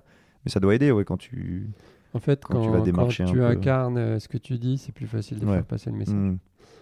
Quand, quand je vendais du fromage, euh, je, je mentais pas. Du coup, Mm. c'était plus facile à vendre. C'était pas de la vente. J'ai jamais considéré ça comme de la vente. Ça, ça, ça c'est un truc, tu vois. Je, je, bah, je- tu vois, moi, mon business là, je fais rien en soi, tu vois. Mm. Je sais, il est, il est, il est comme il est, puis euh, c'est comme ça, puis tu vois le, bah, t'es déjà allé au Woodstock, le Woodstock c'est un peu à l'arrache, ça plaît aux gens et je, ça, ça, voilà, c'est comme ça. L'auberge de jeunesse, ça correspond, faut, mais j'ai jamais, euh, tu vois, je mens C'est pas, sur laborieux, ce que je... ouais, voilà, c'est pas, j'essaie pas de te vendre un truc inutile, tu vois, par exemple, ou Mm. des, des choses comme ça. Donc c'est beaucoup plus simple. Mais je, pas que je suis admiratif aux gens qui, mais de vendre un truc auquel tu crois pas, ça- faut quand même Moi, j'aurais jamais sacré. pu vendre des pneus. voilà, des pneus, ça reste des Ouais, c'est encore utile, les- des pneus, mais de vendre un pneu plus cher qu'un autre, ou de vendre, euh, tu sais, de, de décrire un pneu comme si c'était un fromage, oui, c'est Ouais. plus compliqué. Vendre des, des frigos à des esquimaux, c'est admirable quelque part, même si ça sert à rien. On est bien d'accord. Mais le mec qui Ouais. fait ça, euh, il est admirable de, de par sa force de conviction. Ah oui, non, c'est un talent. C'est un art. Ah, c'est vrai, c'est un art, ouais, un- pour pas Il dire. y en a qui. Oui, après ça peut, ça peut être, euh, ça peut être malsain aussi si c'est trop, euh, si ça devient un art euh, un peu trop poussé. mais- euh, Mm. Il y a des gens qui sont intéressés par l'art et d'autres que l'art Mm. intéresse. Et donc là, DAU, vous, vous- donc tu vas avoir des gens, comme on a expliqué un peu au début, parce qu'on a parlé un peu de DAU, vous récupérez des, des matériaux, euh, bah, on va dire qui ne servent plus à grand chose aux Qui- entreprises qui, qui les avaient. qui les, qui les génèrent dans le cadre de leur production Donc vous prototypez tout ça et vous vendez à qui? À des pros. Pro, c'est Comme je viens de d'un monde euh, où j'avais que des clients particuliers, je veux changer d'univers parce que c'était trop facile. Et donc on dit on va, on va vendre copro. Et c'est le bon créneau en fait. Donc on, on équipe des bureaux,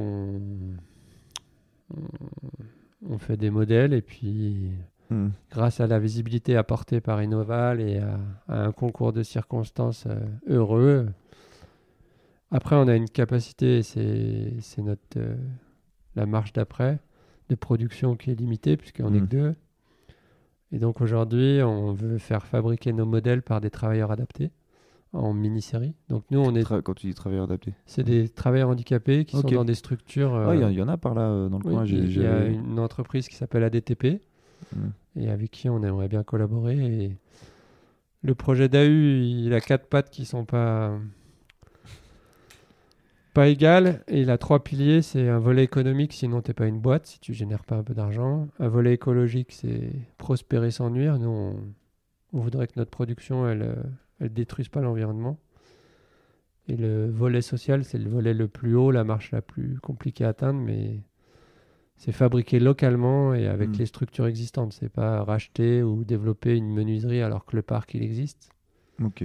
Et moi, je veux pas manager des menuisiers. Je veux, je veux montrer que les matières qui sont considérées comme des déchets, elles ont. C'est juste changer de regard. Mais ça, mais ça, si tu veux faire ça, tu veux quand même que que les gens utilisent, que ce soit toujours, qui passent toujours par DAU, ou tu veux même leur dire au bout d'un moment, ben, regardez, il y a des matériaux, vous pouvez le faire par vous-même. Bah, on va pas, on va pas sauver la planète de- des déchets qu'on produit, mais on. Hmm. En fait, euh, quand j'ai dû réfléchir au nom, j'ai l'habitude de dire que Colibri c'était déjà pris. Hmm. Donc, euh, licorne, on va pas lever tout de suite un million, même si on connaît tous les deux euh, Marc euh, Simoncini. On connaît très bien. Donc, euh, s'il nous écoute, Ouais. salut à toi. Et, et du coup, on a pris DAU parce que parce qu'en plus, on est local et que c'est inclassable. Hmm. Donc, voilà. Et tu, tu, tu le vois comment l'avenir de, de DAU Plein de Désolé, synchro- C'est une question un peu. Te poser ça à toi. ça Alors moi, je me vois euh, Chief euh, Officer of euh, mais DAU tu- euh, Chairman Spirit, tu vois. Non, mais tu vois, tu, tu- vous Ah. continuez sur ce. Au-delà de demain Bah, le truc là, tu veux externaliser un peu la, Ça, c'est la marche C'est ça, c'est le voilà, ça c'est le ça c'est la prochaine étape, c'est l'étape nécessaire. Sinon vous, vous Sinon, perdurerez pas ou vous allez c'est que vous allez pas évoluer ou c'est que ça va pas perdurer? prospérer sans nuire, Hmm. c'est vraiment le. C'est ouais, ce qu'on vise, mais Mm. il faut produire. Et si, et une boîte qui qui ne, ne croit pas, c'est une boîte qui périclite. Hmm. Donc là, on a fait notre POC pour les. les- Ça tu ça tu crois qu'une boîte qui croit pas ça, va ça va à un moment ça va. Bah, ça- il faut que les gens y croient avant ta boîte, il faut que tu aies un Ouais. marché. Et après, euh, nous, on est un modèle résilient parce qu'on n'a pas de charge. Hmm. On a fait ce qu'il fallait pour pas avoir de charge. On- Ouais. Donc on s'est structuré dans ce but-là. Mais n'empêche que si ton chiffre d'affaires il augmente pas, euh, Hmm. que ta courbe de croissance elle est proche de l'encéphalogramme plat, c'est compliqué. Ah Ou tu- alors tu, tu. tu penses que euh, Enfin, ça c'est vraiment c'est compliqué. Ouais, c'est- en fait, moi je prône pas la décroissance, mais au niveau de l'entreprise, Hmm. c'est difficile. euh, Bah- sauf, sauf si tu fais des marges de malade sur un produit. Ouais. Bah alors, un truc euh, de ma perspective, de, parce que ça, ça m'intéresse vraiment, tu vois, ce sujet de, de, de croître. Ou le... Imaginons que tu es arrivé, là vous êtes d'AU tous les deux, vous faites ça, vous gagnez votre croûte euh, tous les deux, le- l'entre... non, vous la gagnez pas, ok, vous... bon voilà, problème résolu. Donc en gros, il faut croître pour que vous puissiez C'est ça. continuer, vous, On à, est- on à faire est- ça à plein temps, en fait.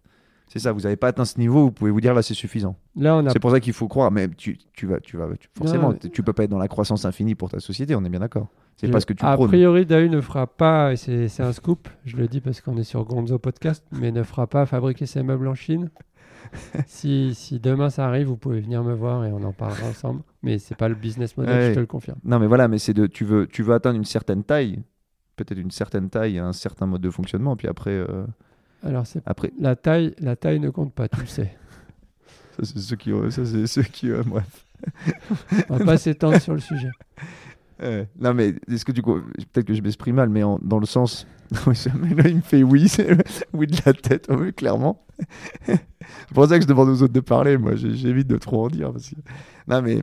Tu peux pas, tu- on est d'accord. T'as pas un objectif en te disant là au bout d'un moment quand on va être Tu- là, quand on va Re- être là, on va arrêter mon- quoi. Relis mon CV. tu, vois, tu vois bien que tous les objectifs que j'ai, je les foire en beauté, donc j'ai arrêté. Je, en fait, je.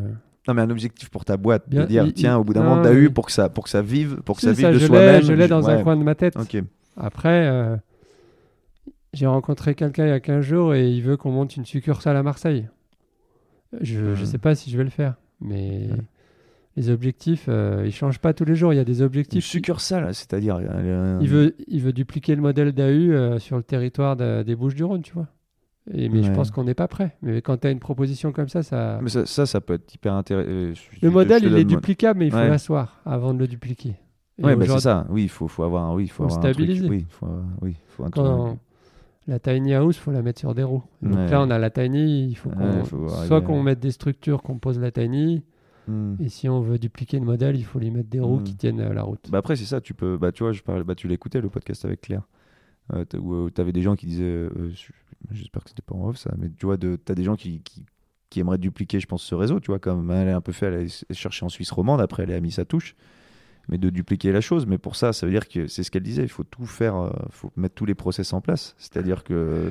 En fait, là, votre projet, il est porté par, euh, bah, par Christian et toi. Ça paraît simple, mais de mettre tout par. euh, Non, mais ça paraît simple. Je parle Mm. de toi, hein, je parle pas Non, de non. l'extérieur, mais quand tu connais. Tu vois, par exemple, moi, là, demain, je donne les clés de l'auberge et du bar à quelqu'un. Il n'y a rien qui est écrit, tu vois. C'est tout du, des choses qu'on sait avec mon frère, ma soeur. Mais tu vois, mettre Tout, est dans votre tête. Ouais, tout le fonctionnement et Bien tout sûr. comment ça fonctionne et la- même avez- la, la culture de la chose, parce que c'est ça aussi. Tu vois, la, la culture de DAU, il faut, faut pouvoir la transmettre à des gens qui ont, qui ont les mêmes valeurs. Et c'est- là le. Bah, peut-être, ouais, comme tu dis, déjà, il faut avoir un, un- atteindre cette taille, ou même si on parle pas de taille, mais de, de voilà, cette structure, on va dire. Cette structure comme tu la vois, comme tu aimerais qu'elle soit. Et ensuite arriver à la transmettre. Mais oui, c'est du boulot. ouais. Non, mais il faut avoir une vision. Et bah, toi, tu travailles en famille, donc toutes les procédures, elles sont inter- internalisées. Il y a Mm. une espèce de team spirit. Mm. Et quand il y a un nouveau entrant, c'est risque et opportunité. Il faut qu'il Mm. intègre le club, il faut lui transmettre la culture d'entreprise qu'on est en train de construire. Et tous les curseurs, ils, ils bougent en même temps. Donc c'est compliqué de bâtir un modèle économique quand, quand tu es obligé de bâtir plusieurs curseurs en même temps. Donc, euh, mais à côté de ça, oui, j'ai des objectifs euh, qui sont des étapes de structuration. Et Mm. quand tu montes une maison, euh, il faut faire une dalle. euh, et Ouais. Une dalle, euh, je sais plus comment ça s'appelle, mais les fondations. ouais. Donc on va faire une fondation d'AU la semaine prochaine. C'est bien. Au bout de deux ans, on va commencer à poser le, On On commencer à poser les fondations. Ouais. Et tu vois, tu vois comment le. oh putain, excuse-moi, je te pose des questions pièges. Et l'avenir. Et l'avenir. Où c'est que t'as mis ma canne blanche? Où c'est? Alors le Covid, tu- euh, je vois comment la croissance, euh, les tu- chiffres, la bourse. Toutes ces histoires de, de développement durable, d'écologie, de. la croissance verte.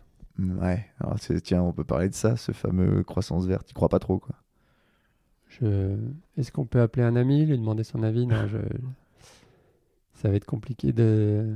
d'arriver Mm. à tout boucler. Quoi. Ouais, Le budget, T'as l'air pessimiste quand même sur. euh, Tu fais ta part, mais t'as l'air pessimiste sur, le... ben, soit sur la suite, quoi. Oui, c'est... Ah, C'est toujours, tu vois, de, de rencontrer un acteur, de... parce que tu es un acteur de ce, de ce changement. Je veux pas être pessimiste, mais quand tu es rouge à la banque, ça dure pas toute la vie. Quoi. Et là, on est rouge au niveau des ressources. Et Ouais. tout le monde fait comme si, euh, Hmm. comme si on pouvait taper dans le compte. Euh, Quand t'es- tu peux être, euh, avoir un crédit, avoir des agios, mais il y a un moment donné où le banquier, la pince, il t'appelle. Hmm. Et là, au niveau des ressources, euh, Ah, y a les, pas gens, le les, gestionnaire- gens, les gens le voient pas, ça. C'est pas qu'ils tant le qu'on voient sera pas. Tant qu'on sera pas euh, à se serrer la. Tu vois, tant qu'il n'y a pas eu le coronavirus, euh, Ouais, mais le coronavirus, c'était quoi? C'était une parenthèse de. c'était un carton jaune. Ouais, personne. pff, les gens ils disent ça, mais regarde, moi j'ai j'ai cette tendance à. Et je, tu vois, ça a été une parenthèse où. Sais, tout le monde parlait du monde d'après, mais il a, il a jamais eu lieu. Les gens, ils veulent tous mettre les bouchées doubles pour attraper le retard économique. Il Tu vois, faut, tu peux pas. il faut qu'on passe de Windows 10 à Linux. Mais quand tu as fait une migration de données, je m'excuse, j'emploie des images. C'est super, les gens ils vont y voir beaucoup plus clair. Non, mais en fait, ce que je veux dire, c'est que quand tu déménages, euh, il y a de la casse. Hmm. Et là, il faut qu'on change de système, à mon, à mon avis. hein. Et ça n'engage que moi euh, de, de ma fenêtre aujourd'hui. Mais c'est. Ah, mais c'est une perte. Tu Ah. vois, les gens, les gens veulent pas qu'on il veut- faut- veulent pas céder une part de leur confort. Mais on parle de confort. hein, Je te parle de, par- de notre zone de de, passer d'un de passer d'un SUV à une petite bagnole ou même de, laisser vélo. tomber la bagnole au, Au vélo. vélo. voilà toutes ces choses là de perdre ce confort là de passer d'une grande maison à une petite maison de passer d'un de moins de trajets Changer de, les tu vois, plein de, habitudes. ouais, de moins consommer de tu vois de, de- ouais, c'est Sortir sûr. de... En fait, on- pourquoi on ferait ça On l'a jamais fait. ça. C'est le mec qui saute du 12e étage et arrive au 6e, il dit jusqu'ici tout va bien. ouais ouais, ouais, c'est- ouais. Ouais, t'as- donc t'es vraiment pessimiste toi aussi T'es- vraiment Non, non non mais si non mais fait mais faut l'être parce que bah faut l'être faut, faut être... être- optimiste dans le sens tu vois tu participes à ça tu, tu, tu fais les choses mais il faut que ça change à une plus grande échelle tu vois Ah bah, c'est sûr que DAU, euh, oui ça va pas suffire. Oui, c'est pas Ikea, quoi. C'est pas comme si Ikea du jour au lendemain disait bon, on va, maintenant on va fabriquer que des meubles recyclés, quoi. Mm, mm. Ouais. Mais euh, c'est pour ça que l'image du colibri, Pierre Rabhi, Hmm. Alors pour ceux qui connaissent pas le colibri, c'est euh, il y a un feu dans la forêt, il y, a, il y a les animaux qui regardent le feu, le colibri il va prendre de l'eau, il jette trois gouttes d'eau sur le feu, t'as l'éléphant qui lui dit ouais, c'est à peu près ça, mais l'éléphant qui lui dit mais qu'est-ce que tu fais, tu vas pas éteindre le feu avec ça, il fait euh, je sais pas, mais au moins moi je fais ma part. ça. Et que si tout le monde faisait sa part, euh, mais ça c'est malheureusement il y a encore très peu de colibris, tu vois. Oui, mais. Il en faut, il en faut, ça c'est sûr. À la montagne, t'as le mec qui est devant qui fait la trace. Et Hmm. je crois que c'est ça que j'aime en fait, c'est faire la trace. Ouais, ouais, pour montrer. euh, Bah, parce que en fait, c'est plus dur, mais Tu crois pas en la théorie du ruissellement de notre ami euh, Macron de... C'est sur en haut de la montagne et ça ruisselle vers les autres. bah, si ça doit ruisseler, j'ai- j'aimerais mieux être le mec qui a planté le drapeau. Ouais. Mais euh, Donc ouais, tu disais ouais, faire la trace et de- d'essayer de, montrer un peu ce qui est faisable. Tu penses qu'il y a des entreprises qui vont, qui vont, ça va créer un élan ou en tout cas ça, il y a des entreprises qui vont. Depuis que j'ai démarré déjà sur Annecy, c'est pas c'est pas parce que j'ai démarré, mais Hmm.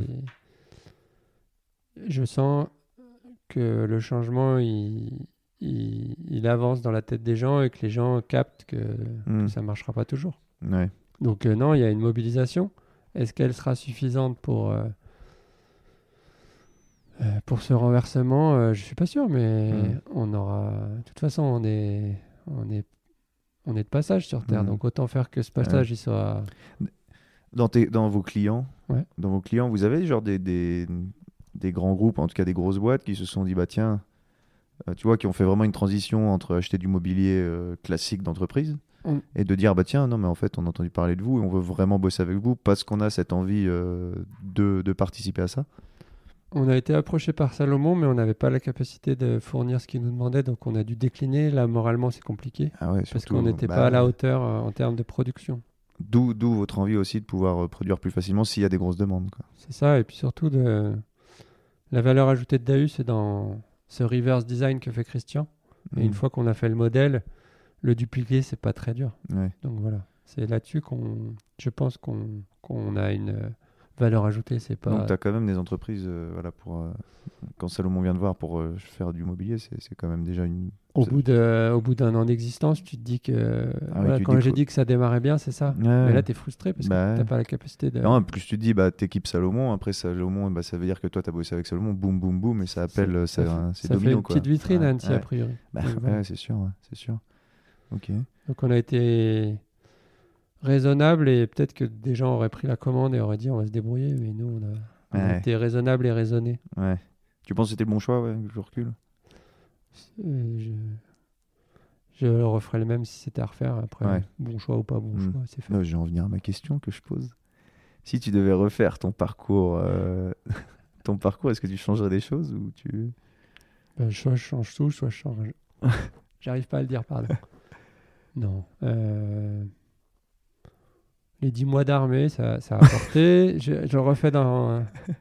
Non, non, non. y a- En fait, dans tout ce que j'ai fait avant, je me rends compte de ce que ça apporte au projet d'AU. Je sais pas si c'est ma mission de vie, mais c'est ce que je, je vis en ce moment. Et DAU vit grâce à moi et je vis grâce à DAU Hmm. et je travaille pas. J'ai inventé une activité qui me, qui me comble. On n'est pas encore multimillionnaire, mais euh, on kiffe ce qu'on fait. Du coup, les journées de 12 heures, elles sont courtes. C'est marrant parce que j'ai fait avec euh, les poupées Luce et c'était un peu, un peu la même philosophie. Quoi. Tu... On fait pas, on n'est pas laborieux. Hmm. On fait quelque chose qu'on aime. Du coup, même si on porte, Mhm. Lucie, c'est une femme, elle porte de la ferraille, mais ça doit pas lui peser euh, Non, parce que parce Ah que non, ça a pas l'air. Elle est à non, sa place. Ah ouais, elle est bien, elle est dans son univers. Quoi. C'est créé son, son univers elle. elle, elle, a- elle est en train de, elle a sa planète et il faut la rencontrer. Ouais. Merci, Et, Merci d'être là, Lucie. et euh, je, je pose ma deuxième question. Toujours sur. En plus, c'est bien, c'est sur ton parcours. euh, euh, ton parcours qui est atypique pour le coup. je crois que peut-être. Je me demande si c'est pas le, si c'est pas toi là qui tient le, le, le pompon là de, de parcours atypique quand même, parce que t'as quand même fait euh, des choses assez incroyables. de- coq à ça va pas hein. être diffusé. Et donc deuxième question, euh, c'est dans ton dans ton parcours, parce que je, je- je- maintenant je cale le truc parce qu'à un moment je me suis garé sur les trucs de chance et tout. De quelle est quelle est la part de que tu dois à la chance et quelle est la part que tu dois à ton intelligence, tes capacités ou ton voilà toi? T'as le temps, hein, je, je dis bien parce que ça c'est une question. tu peux- 50-50 50-50 ouais. J'appelle un ami, non. Ah, je crois que t'es le premier. je- non, c'est pas Non, le je premier dis à ça. Non, non, c'est- euh, en fait, j'ai ça. pas la part de chance. Tu peux développer hein, autour de la notion de chance. Tu. Je vais faire une réponse de Hmm. Normand.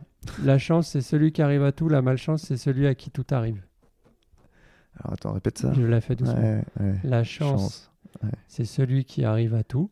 Ok. La malchance, c'est celui à qui tout arrive.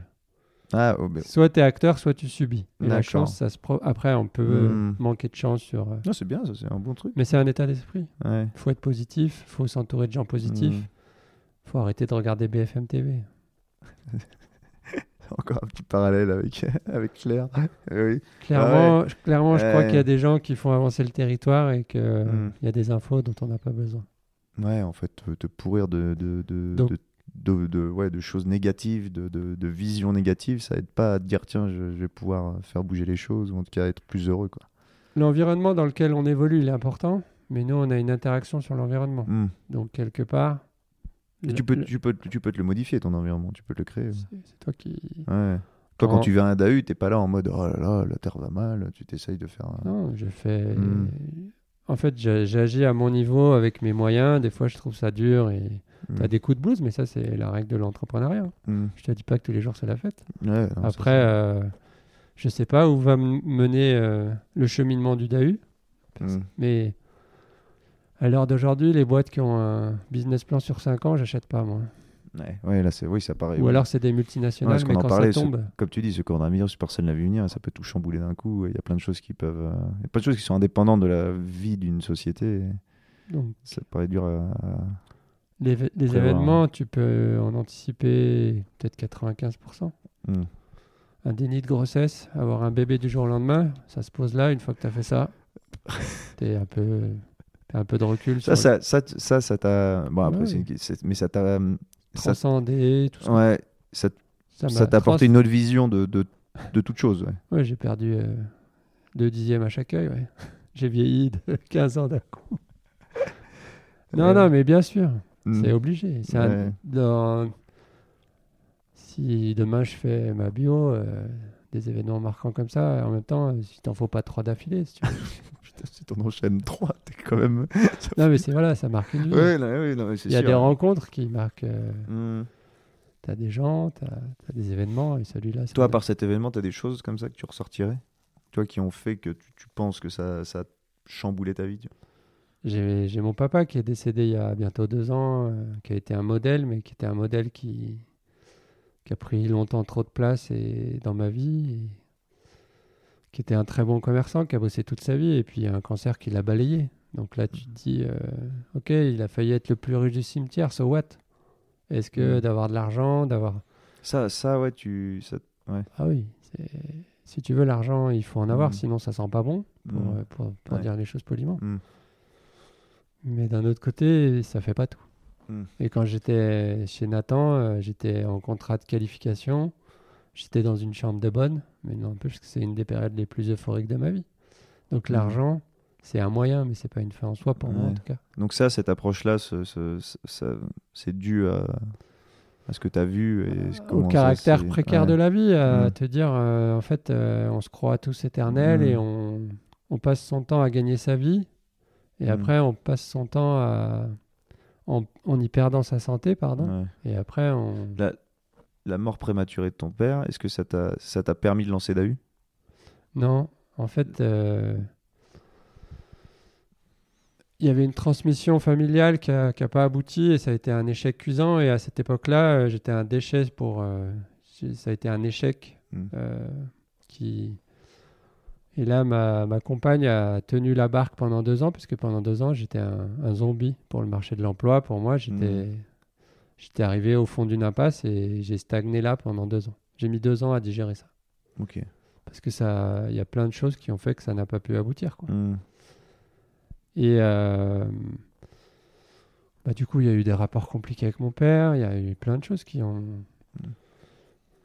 Et je sais plus ce que je voulais dire. non, mais ça t'a conduit à, Voilà. ça. Et un du coup, c'est toujours un- comme tu disais, c'est un du ensemble de coup, choses. qui Dahu, fait- Da- Dahu s'est construit pendant que mon père a, a décliné jusqu'à son décès. Hmm. Donc, euh, j'ai pas, je m'étais affranchi de lui. Après, euh, Hmm. il est parti et j'aurais aimé qu'il voie un peu euh, l'envergure entre guillemets du quoi. Ah, On n'a pas eu le temps de faire ça. Ouais. Mais bon, j'espère que quand il me regarde, il, il voit que je suis laborieux et que, que ça avance. Et Là, tu te sens à ta place? Ouais. Ouais. Après, je sais pas combien de temps. euh, Une sorte de cycle. ouais, ça a l'air d'être. Mais c'est un peu nouveau parce que là, t'es es un peu le maître à bord avec, euh, C'est la première fois que je suis aux manettes. ouais. Et c'est là où tu peux, là, tu peux faire évoluer librement les choses. C'est à moi de- à d'emmener le bateau à bon port. Ouais. Et tu peux évoluer en même temps que ton entreprise. C'est ça qui, ça c'est pas mal. Tu vois. Là, pour le coup, je suis multicasquette. Là, on y est. Mm. Et c'est moi qui dis euh, on va prendre tel cap. Donc, si on échoue, euh, Hmm. je serai acquis, euh, Mm. acquis de droit. Quoi. Ouais, non, c'est un nouveau statut. Bah ouais. Et c'est ah oui, la transition du salariat. à- Tiens, paf. transition du salariat au fait d'être euh, d'être toi. euh, Bah, tu comprends mieux tous les patrons que tu as eus, euh, leur façon de penser. Petit. Alain Michel, je comprends mieux ses réactions, sa façon de, de manager, ses- son- sa frustration, parce que le, le salarié, des fois, il faut le tirer. Lui, il vient Mm. chercher, pas tous, mais il y en a qui viennent chercher un chèque à hmm. la fin du mois. Toi, tu es impliqué à 300%, tu, tu transpires. euh, Ouais. pour ta boîte, tu, tu te donnes à fond et à côté de toi, tu as des gens euh, qui sont dans l'attente, mais on n'a pas les mêmes attentes. Donc il faut être un bon chef d'orchestre pour coordonner tout ça. Donc c'est un changement de statut qui comporte pas mal de, de paramètres qui sont pas tous faciles à intégrer. quoi. Hmm. Mais toi, ça va, tu as fait quand même la transition. euh, En fait, moi, j'ai été entouré d'entrepreneurs. hmm. Et Quand ça Quand bah, Mon père. Ah oui, oui, ton- ton père, après, entrepreneurial. Après, Alain, ça a été euh, Oui, t'as été, un de proche de, été proche de. De gens qui brassaient. Hmm. dans le bon sens ou Ouais. pas, mais qui brassaient. Qui était chef d'entreprise, qui était affaires, vraiment ouais. chef d'entreprise. Et du coup, quand tu es dans ce milieu-là, tu bah, apprends inconsciemment les codes, les règles, Mm. tu vois comment ça se passe. Tu apprends comme un bébé qui ingurgite, Ouais. euh, tu reproduis. Tu tu t'attendais peut-être pas à un moment à être dans cette position, mais t'as vu comment ils agissaient en tout cas. J'aspirais à l'être, mais le Ouais. timing n'était pas là. Et Mm. par contre, quand il a été, il s'est présenté, j'ai bénéficié de cet enseignement. euh. Et là, t'as toujours pas eu de- d'employé à proprement dit? Et non, puis j'en veux pas. Ah bon? Ah bon Tiens, tiens c'est étrange. Si j'ai quelqu'un qui vient me voir et qui. Qui adhère à la cause qu'on a embrassée, Ouais. bah, je lui dirais de monter dans le bateau, mais Mm. C'est des lourdes responsabilités hein, d'avoir des salariés, surtout sur une entreprise. Bah, bah, une entreprise disruptive qui génère pas de, Ouais. de revenus pour toi, ouais, ça, oui, c'est un peu compliqué d'avoir la masse salariale, si on est bien d'accord. ça pose des questions. Quoi. Ouais. Mm. Donc, euh, mais le, tout le monde peut pas être chef d'entreprise et tout le monde n'a pas la, la posture du salarié qui attend son, son Tu chef. vois, je trouve ça curieux.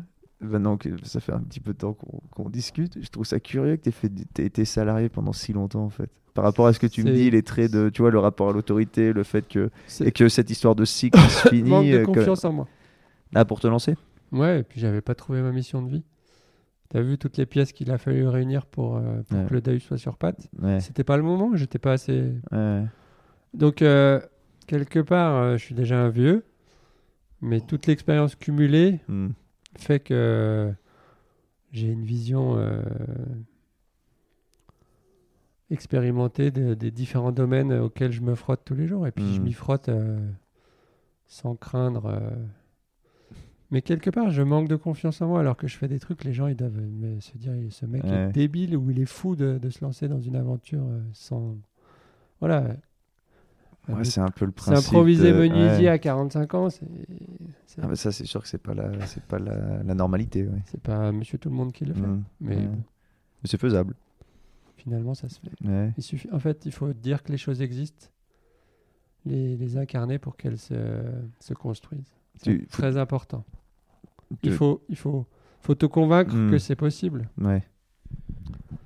Toi, ça a été important, ça, de, de Bah, dire. euh, Moi, euh, j'aime bien les devises, les maximes, mais ils ne savaient pas que c'était impossible, donc ils l'ont fait. Ouais, Et nous, euh, les banquiers, on n'a pas été les voir longtemps, mais ils nous ont dit non, mais non, non. ouais, Puis j'aurais dit, ben tant pis, on fera sans vous, puis on Mhm. l'a fait sans eux. ouais. Ouais, faut être, ouais, faut croire en son. Bah, son idée, il y en avait soi, la puis- bonne personne, c'était le Mhm. bon timing, les Mhm. planètes. Après, faut pas trop cogiter, faut y aller, quoi. Il y a un moment, il faut. Ah, c'est marrant que t'aies pris tout ce, bah, tout ce temps de. Ouais, Tu vois, c'était il fallait que ça arrive tous à. les ingrédients, ils étaient dans des placards, il a fallu ouvrir tous les Ouais, placards. fallait que ça arrive à maturité, quoi. Même toi et ton, tu vois, ton, de dire euh, trouver ta place dans un projet qui où t'aurais pu trouver ta place, quoi. Comme tu disais tout à l'heure, euh, si tu lances un- le produit, mais que le marché n'est pas prêt, euh, ton Mhm. produit, ça a beau être le meilleur du monde. T'a- T'aurais ouvert un magasin de fromage, toi, hein, je parle de toi, où t'étais seul maître à bord. T'aurais pas, c'était pas ta place non plus. J'aurais, non, j'aurais pas ouvert un magasin de fromage, j'aurais ouvert un bar à fromage, mais Hmm. en étant derrière un bar, euh, vu mon caractère festif, j'aurais, j'aurais bu avec mes clients. ça il faut deux trois règles hein, quand t'es derrière le bar. Je sais quelque chose. Des fois, je les enfreins, mais ça va, ça va qu'on ferme à 22 h parce que si on ferme un peu plus tard, je pense. Que- on, on peut pas tenir un bar tous les deux, ça, ça tiendrait pas longtemps ou ça serait un bateau le truc. Ça serait super. Ouais, mais c'est un truc, tu te crames. euh, C'est une vois, tu- hein, Bah, on, traverse pas le lac avec. C'est un peu ce qu'a fait Claire, tu vois, Claire, quand elle a tenu son. à la clu... euh, c'était oui, à la Clusa, là, tu te dis, ouais, c'est, un- bien un moment, mais au bout d'un moment, faut, ouais, faut, faut dire stop, quoi, faut passer à autre chose, parce que ça peut vite être. euh, Ouais. vite euh, déborder, ouais. Déborder du cadre, bizarrement. Puis quand t'es dans un bar, t'as l'impression que les gars ils font tout la f- tous les jours la fête, mais en fait c'est leur taf. Ouais, ah Donc, euh. Aimer quelque chose et en faire son travail, c'est juste Ouais. un gros piège. Ouais, ça peut être. ouais, mm. Voilà. Mm. Mais ouais, on est bien le- des deux côtés du bar, faut, faut mélanger les deux. Euh, est-ce que tu veux ajouter quelque chose? Est-ce qu'il y a des trucs qu'on a oubliés, des anecdotes des... Pas mal, là. Non, c'est pas si mal. on n'a pas perdu tout notre auditoire, je sais pas si t'as des, des les gens ils peuvent appuyer sur pause, tu vois. Si- Et puis s'ils aiment pas, ils aiment pas, ils écoutent pas. C'est l'avantage, tu vois. On n'impose pas, on ne passe pas la télé, on passe pas, pas, la des radio. objectifs de rentabilité? Ah ouais, J'espère qu'on les a fond. pas saoulés et Non, mais ça t'en fait pas. Bah, je pense pas. Je te dis, si- au pire, si- s'ils Oui, ils aiment pas, ils... bah oui, voilà, Ils on les, pas for- on les force de- pas. hein, on y les a pas d'abonnement, hein, je gagne pas d'argent avec ça, j'en perds. Donc c'est bon. Je- Pour le coup, je suis tranquille. Je sais que je- j'en gagne pas, je vais jamais en gagner, donc c'est bon. pas de business plan pour Non, non, mais tu sais, j'ai acheté quand même cette petite machine là, ça vaut un, ça vaut un saladier. hein. Je me suis je me suis procuré ça, tu vois, procuré ça pour me dire au moins, je mets du, bah déjà parce que comme on en parlait en off, le son est hyper important, d'avoir la bonne qualité. Puis je me suis dit, oh, quand tu mets un peu de rond, au moins je vais pas abandonner au bout de deux semaines à dire, j'ai acheté un pauvre truc à 10 balles, donc voilà. Non, mais en plus ça me sert, tu vois. C'est- marche un peu c'est comme top. ça. Ouais. tu Il t'obliges. faut, bah. Il faut se donner un comme quand tu as un abonnement à une salle de sport, si tu payes 10 balles par mois, tu vas jamais. Si tu payes 80 balles, tu te dis, oh putain. Alors par contre, ceux qui payent un abonnement euh, dans une salle de sport, nous on a des palettes à démanteler, donc je leur fais un bon tarif s'ils veulent m'aider. Ça, euh, Est-ce que tu as des. hum, Ça, c'est après, un- ça, il faut que je le mette en place. Est-ce que tu as des choses à conseiller? Euh, des, des- Alors, non, non. Ah pas sur, pas sur l'orientation professionnelle, mais sur. Alors n'écoutez mais- pas votre conseillère d'orientation, elle ne connaît rien à la vie. Ouais. Je sais pas si ça existe encore. Ah, mais c'est un bon conseil, ça, ça peut, s'il y a des jeunes qui écoutent. Et croyez en vous. Ouais. C'est voilà, mon seul conseil, c'est de croire en Ouais. ses idées, de les expérimenter. Hum, Et après, de... à expérimenter la vie, on, on grandit toujours. On le sait Mm. pas toujours tout de suite. mais Puis même, même si ça marche pas, c'est pas grave. Il y a d'autres choses. On apprend plus des Mm. échecs, même si sur le moment ça pique. Hum. Est-ce que tu as des lectures, des choses comme ça, des trucs culturels, des machins qui t'ont. Je sais pas, des- non, des fois, on a des choses qui nous ont changé, bah, comme. euh, Tu vois, tu as des événements de vie, tu as des choses comme ça. Peut-être que tu as des lectures qui t'ont. Des- bien- ou Je sais pas, un film ou un, un personnage que tu as suivi. Ou des- J'ai bien aimé José Bové pour son caractère révolutionnaire de l'agriculture. je m'attendais à tout, mais. Avant, Bam, non, mais des attends, figures dis-moi. emblématiques. Ah ouais, ok. En fait, c'était le monde paysan en colère ou c'était des choses comme Ah, ça. moi j'étais un peu jeune pour. Je me souviens, tu sais, qu'il avait pété. En fait, on se souvient ça, qu'il avait pété le McDo, les trucs Voilà. comme ça. Puis c'est vrai que maintenant, tu le regardes avec du, rec- avec Mais du recul, tu devenu- te dis, ouais, c'est. Il s'est fait rattraper par la politique. Ouais, ouais. Euh, maintenant, c'est plus euh, Pierre Rabhi, des gens comme ça qui Mm. sont inspirants, qui sont. S'il avait juste une histoire de vie et quand tu l'écoutes parler, il fait 1m60, il a 75 ans, mais tout le monde se tait. C'est une sorte de petit Yoda, ouais. C'est un gourou, euh, Ouais. sans, Oui, sans, sans les. le côté négatif Mm. du, du mot gourou. Oui, c'est un Yoda. c'est- Mm. Nous, on est des petits scarabées. Donc on- ouais, pour ceux qui connaissent pas Pierre Rabhi, il a, il a écrit pas mal de choses. C'est lui qui est un peu le mouvement des colibris. C'est lui qui a lancé le mouvement avec Cyril Dion. Et si, ouais, et si vous êtes, euh, si vous voulez en tout cas vous renseigner sur les nouvelles manières de consommer, de vivre, sur l'écologie, toutes ces choses-là, Pierre Rabhi, C'est un bon bon. Ouais, voilà, il y a des petites lectures qui sont qui sont sympas et d'aller voir tout, tout, tout son univers en fait, parce que maintenant c'est une sorte d'univers, c'est un peu le, le grand-père de tout cet univers qui fait un peu bouger les choses. Comme tu disais, il y a Cyril Dion. Cyril Dion, moi, ça, tu vois, bah, euh, si on devait me poser la question des choses que je recommanderais dans ce contexte-là, c'est le documentaire Demain, tu vois. Qui paraît gentillet, mais une- pour une première approche, moi, ça m'a fait le déclic et je me suis dit, mais en fait, il y a d'autres choses qui existent. Quoi. Ce mode de vie là que je vis, à prendre des pizzas Domino's et puis faire, le- voilà, il y a d'autres choses qui existent. tu vois. Ça paraît très. mais j'ai eu ce déclic avec, euh, avec Demain ouais, à l'époque. Il y a le- un projet qui est plus qu'un projet de faire demain à Annecy. C'est une équipe Ouais, euh, sur je veux- Poisy qui est en train de. Ouais, faut que je les rencontre, j'aimerais bien. Qui va, qui va Ouais. montrer les initiatives Ouais. euh, qui existent sur le territoire. Ouais, Et en de- fait, c'est Demain Annecy le film, moi, d'ailleurs, ils ont une ça. page, c'est ça, sur la page Facebook, je crois que c'est Demain, Demain. Annecy le film. montrer qu'au niveau local, il se passe des belles Mhm. choses. Mais ça, ce serait, ce serait bah, je pense, ça a déjà été fait dans d'autres villes, je pense. À Genève, par exemple. Ouais. Ah, exact. Oui, j'avais loupé la diffusion. Le film. Demain Annecy, euh, enfin le film Demain, qui a été initié par Cyril Dion, il a fait des petits. Et Mm. En fait, c'est ça. euh, Mm. C'est faire. des- Il avait cartonné ce truc. Parce que tu avais Mélanie Laurent aussi qui était dedans. Ça Cyril aide. Dion. Ouais, ça, ouais, non, mais ça aide. Non, mais c'est bête, mais ça aide toujours à porter un peu la chose. Et je trouve ça, c'est hyper pertinent de faire euh, demain localement. Parce que tu vois, dans le film, il parle de trucs, ça se passe à Détroit, ça se passe machin, ça se passe euh, à, hum, à Bristol, tout. Mais de dire là, t'imagines la, la portée que ça aurait. Attention, ah, c'est bon, il a toussé. Et non, de voir la portée de. bah, en fait, de, dire, tiens, localement, il se passe tout ça, c'est dans un film et tu peux le diffuser euh, localement partout, en, faire des diffusions et que les gens prennent conscience que juste à côté de chez eux, parce que c'est ça, hein, souvent, c'est l'ignorance de savoir ce qui se passe, euh, ce qui se passe juste à côté, quoi. Qu'il y ait des, bah, tu peux te procurer des fruits et légumes euh, du coin, tu peux te procurer du mobilier du coin, tout ça, les gens, il faut, faut arriver à se mettre le pied dans le dans ce tissu-là, quoi. C'est pas forcément évident. Avant le coronavirus, tu pouvais partir en vacances très loin de chez toi. Et souvent, tu connais pas assez tes voisins. Et Mm. Pour euh, être résilient, pour faire de l'économie circulaire, pour que les gens soient solidaires, il faut d'abord qu'ils se connaissent. Donc ça, ça implique de sortir de ta zone de confort et d'aller rencontrer ton Mm. voisin de palier, le- les gens du quartier. Mm. Donc ça, ça, ça nécessite d'avoir des rapports humains et de pas passer sa vie derrière un écran. Et tout ça, il faut le, ré... Le réenclencher. Mm. Donc heureusement qu'il il faut des petits acteurs qui, qui sont moins timides que les autres, qui font des conneries, mais qui, qui Comme Dahu. comme Dahu. Bah oui, non, mais Ouais. c'est- ça change les choses localement, c'est important. Il faut commencer par le local parce que Ouais. Bah, c'est là où tu as le plus d'impact. hein. De toute façon, c'est là où tu peux, tu vois, les politiques nationales, toutes ces choses-là, c'est quand même plus compliqué de- que ça. Mais localement, c'est là où tu peux vraiment. puis on n'a pas l'aura de- du président américain Donald Trump, donc on fait ce qu'on peut à notre niveau. hein. C'est chacun, chacun fait ce qu'il peut avec ses petits bras, sa coiffure, euh, sa vision. Voilà, c'est chacun, chacun fait son chemin. Bon, Bruno, est-ce que tu veux rajouter autre chose? C'est Non, pas mal c'est de bon finir Ouais, là-dessus sur crois Donald. Hein, C'est- c'est Disneyland. En C'est fait, parfait, ça correspond exactement à quand ton t'as payé ton entrée à Disneyland, tu te dis ouais, je vais peut-être essayer de faire autre chose. Quoi. Je- Ouais. En fait, Disneyland, c'est bien, mais d'être parqué tout le temps, c'est, ça me Mm. saoule. Quoi. Bon, Voilà, on finira là-dessus. J'ai même pas trop compris ce que ça voulait dire le rapport à Disneyland, mais allez, finissons, finissons là-dessus. Bon, Bruno, merci beaucoup. Merci à toi. Quand même bien marrer. Et ton parcours est quand même assez incroyable. Je pense que les gens vont, vont bien adorer. Ah oui, on fait quand même le. Je fais l'autopromo pour les gens. Donc allez voir Dahu. C'est quoi le site Dahu.com.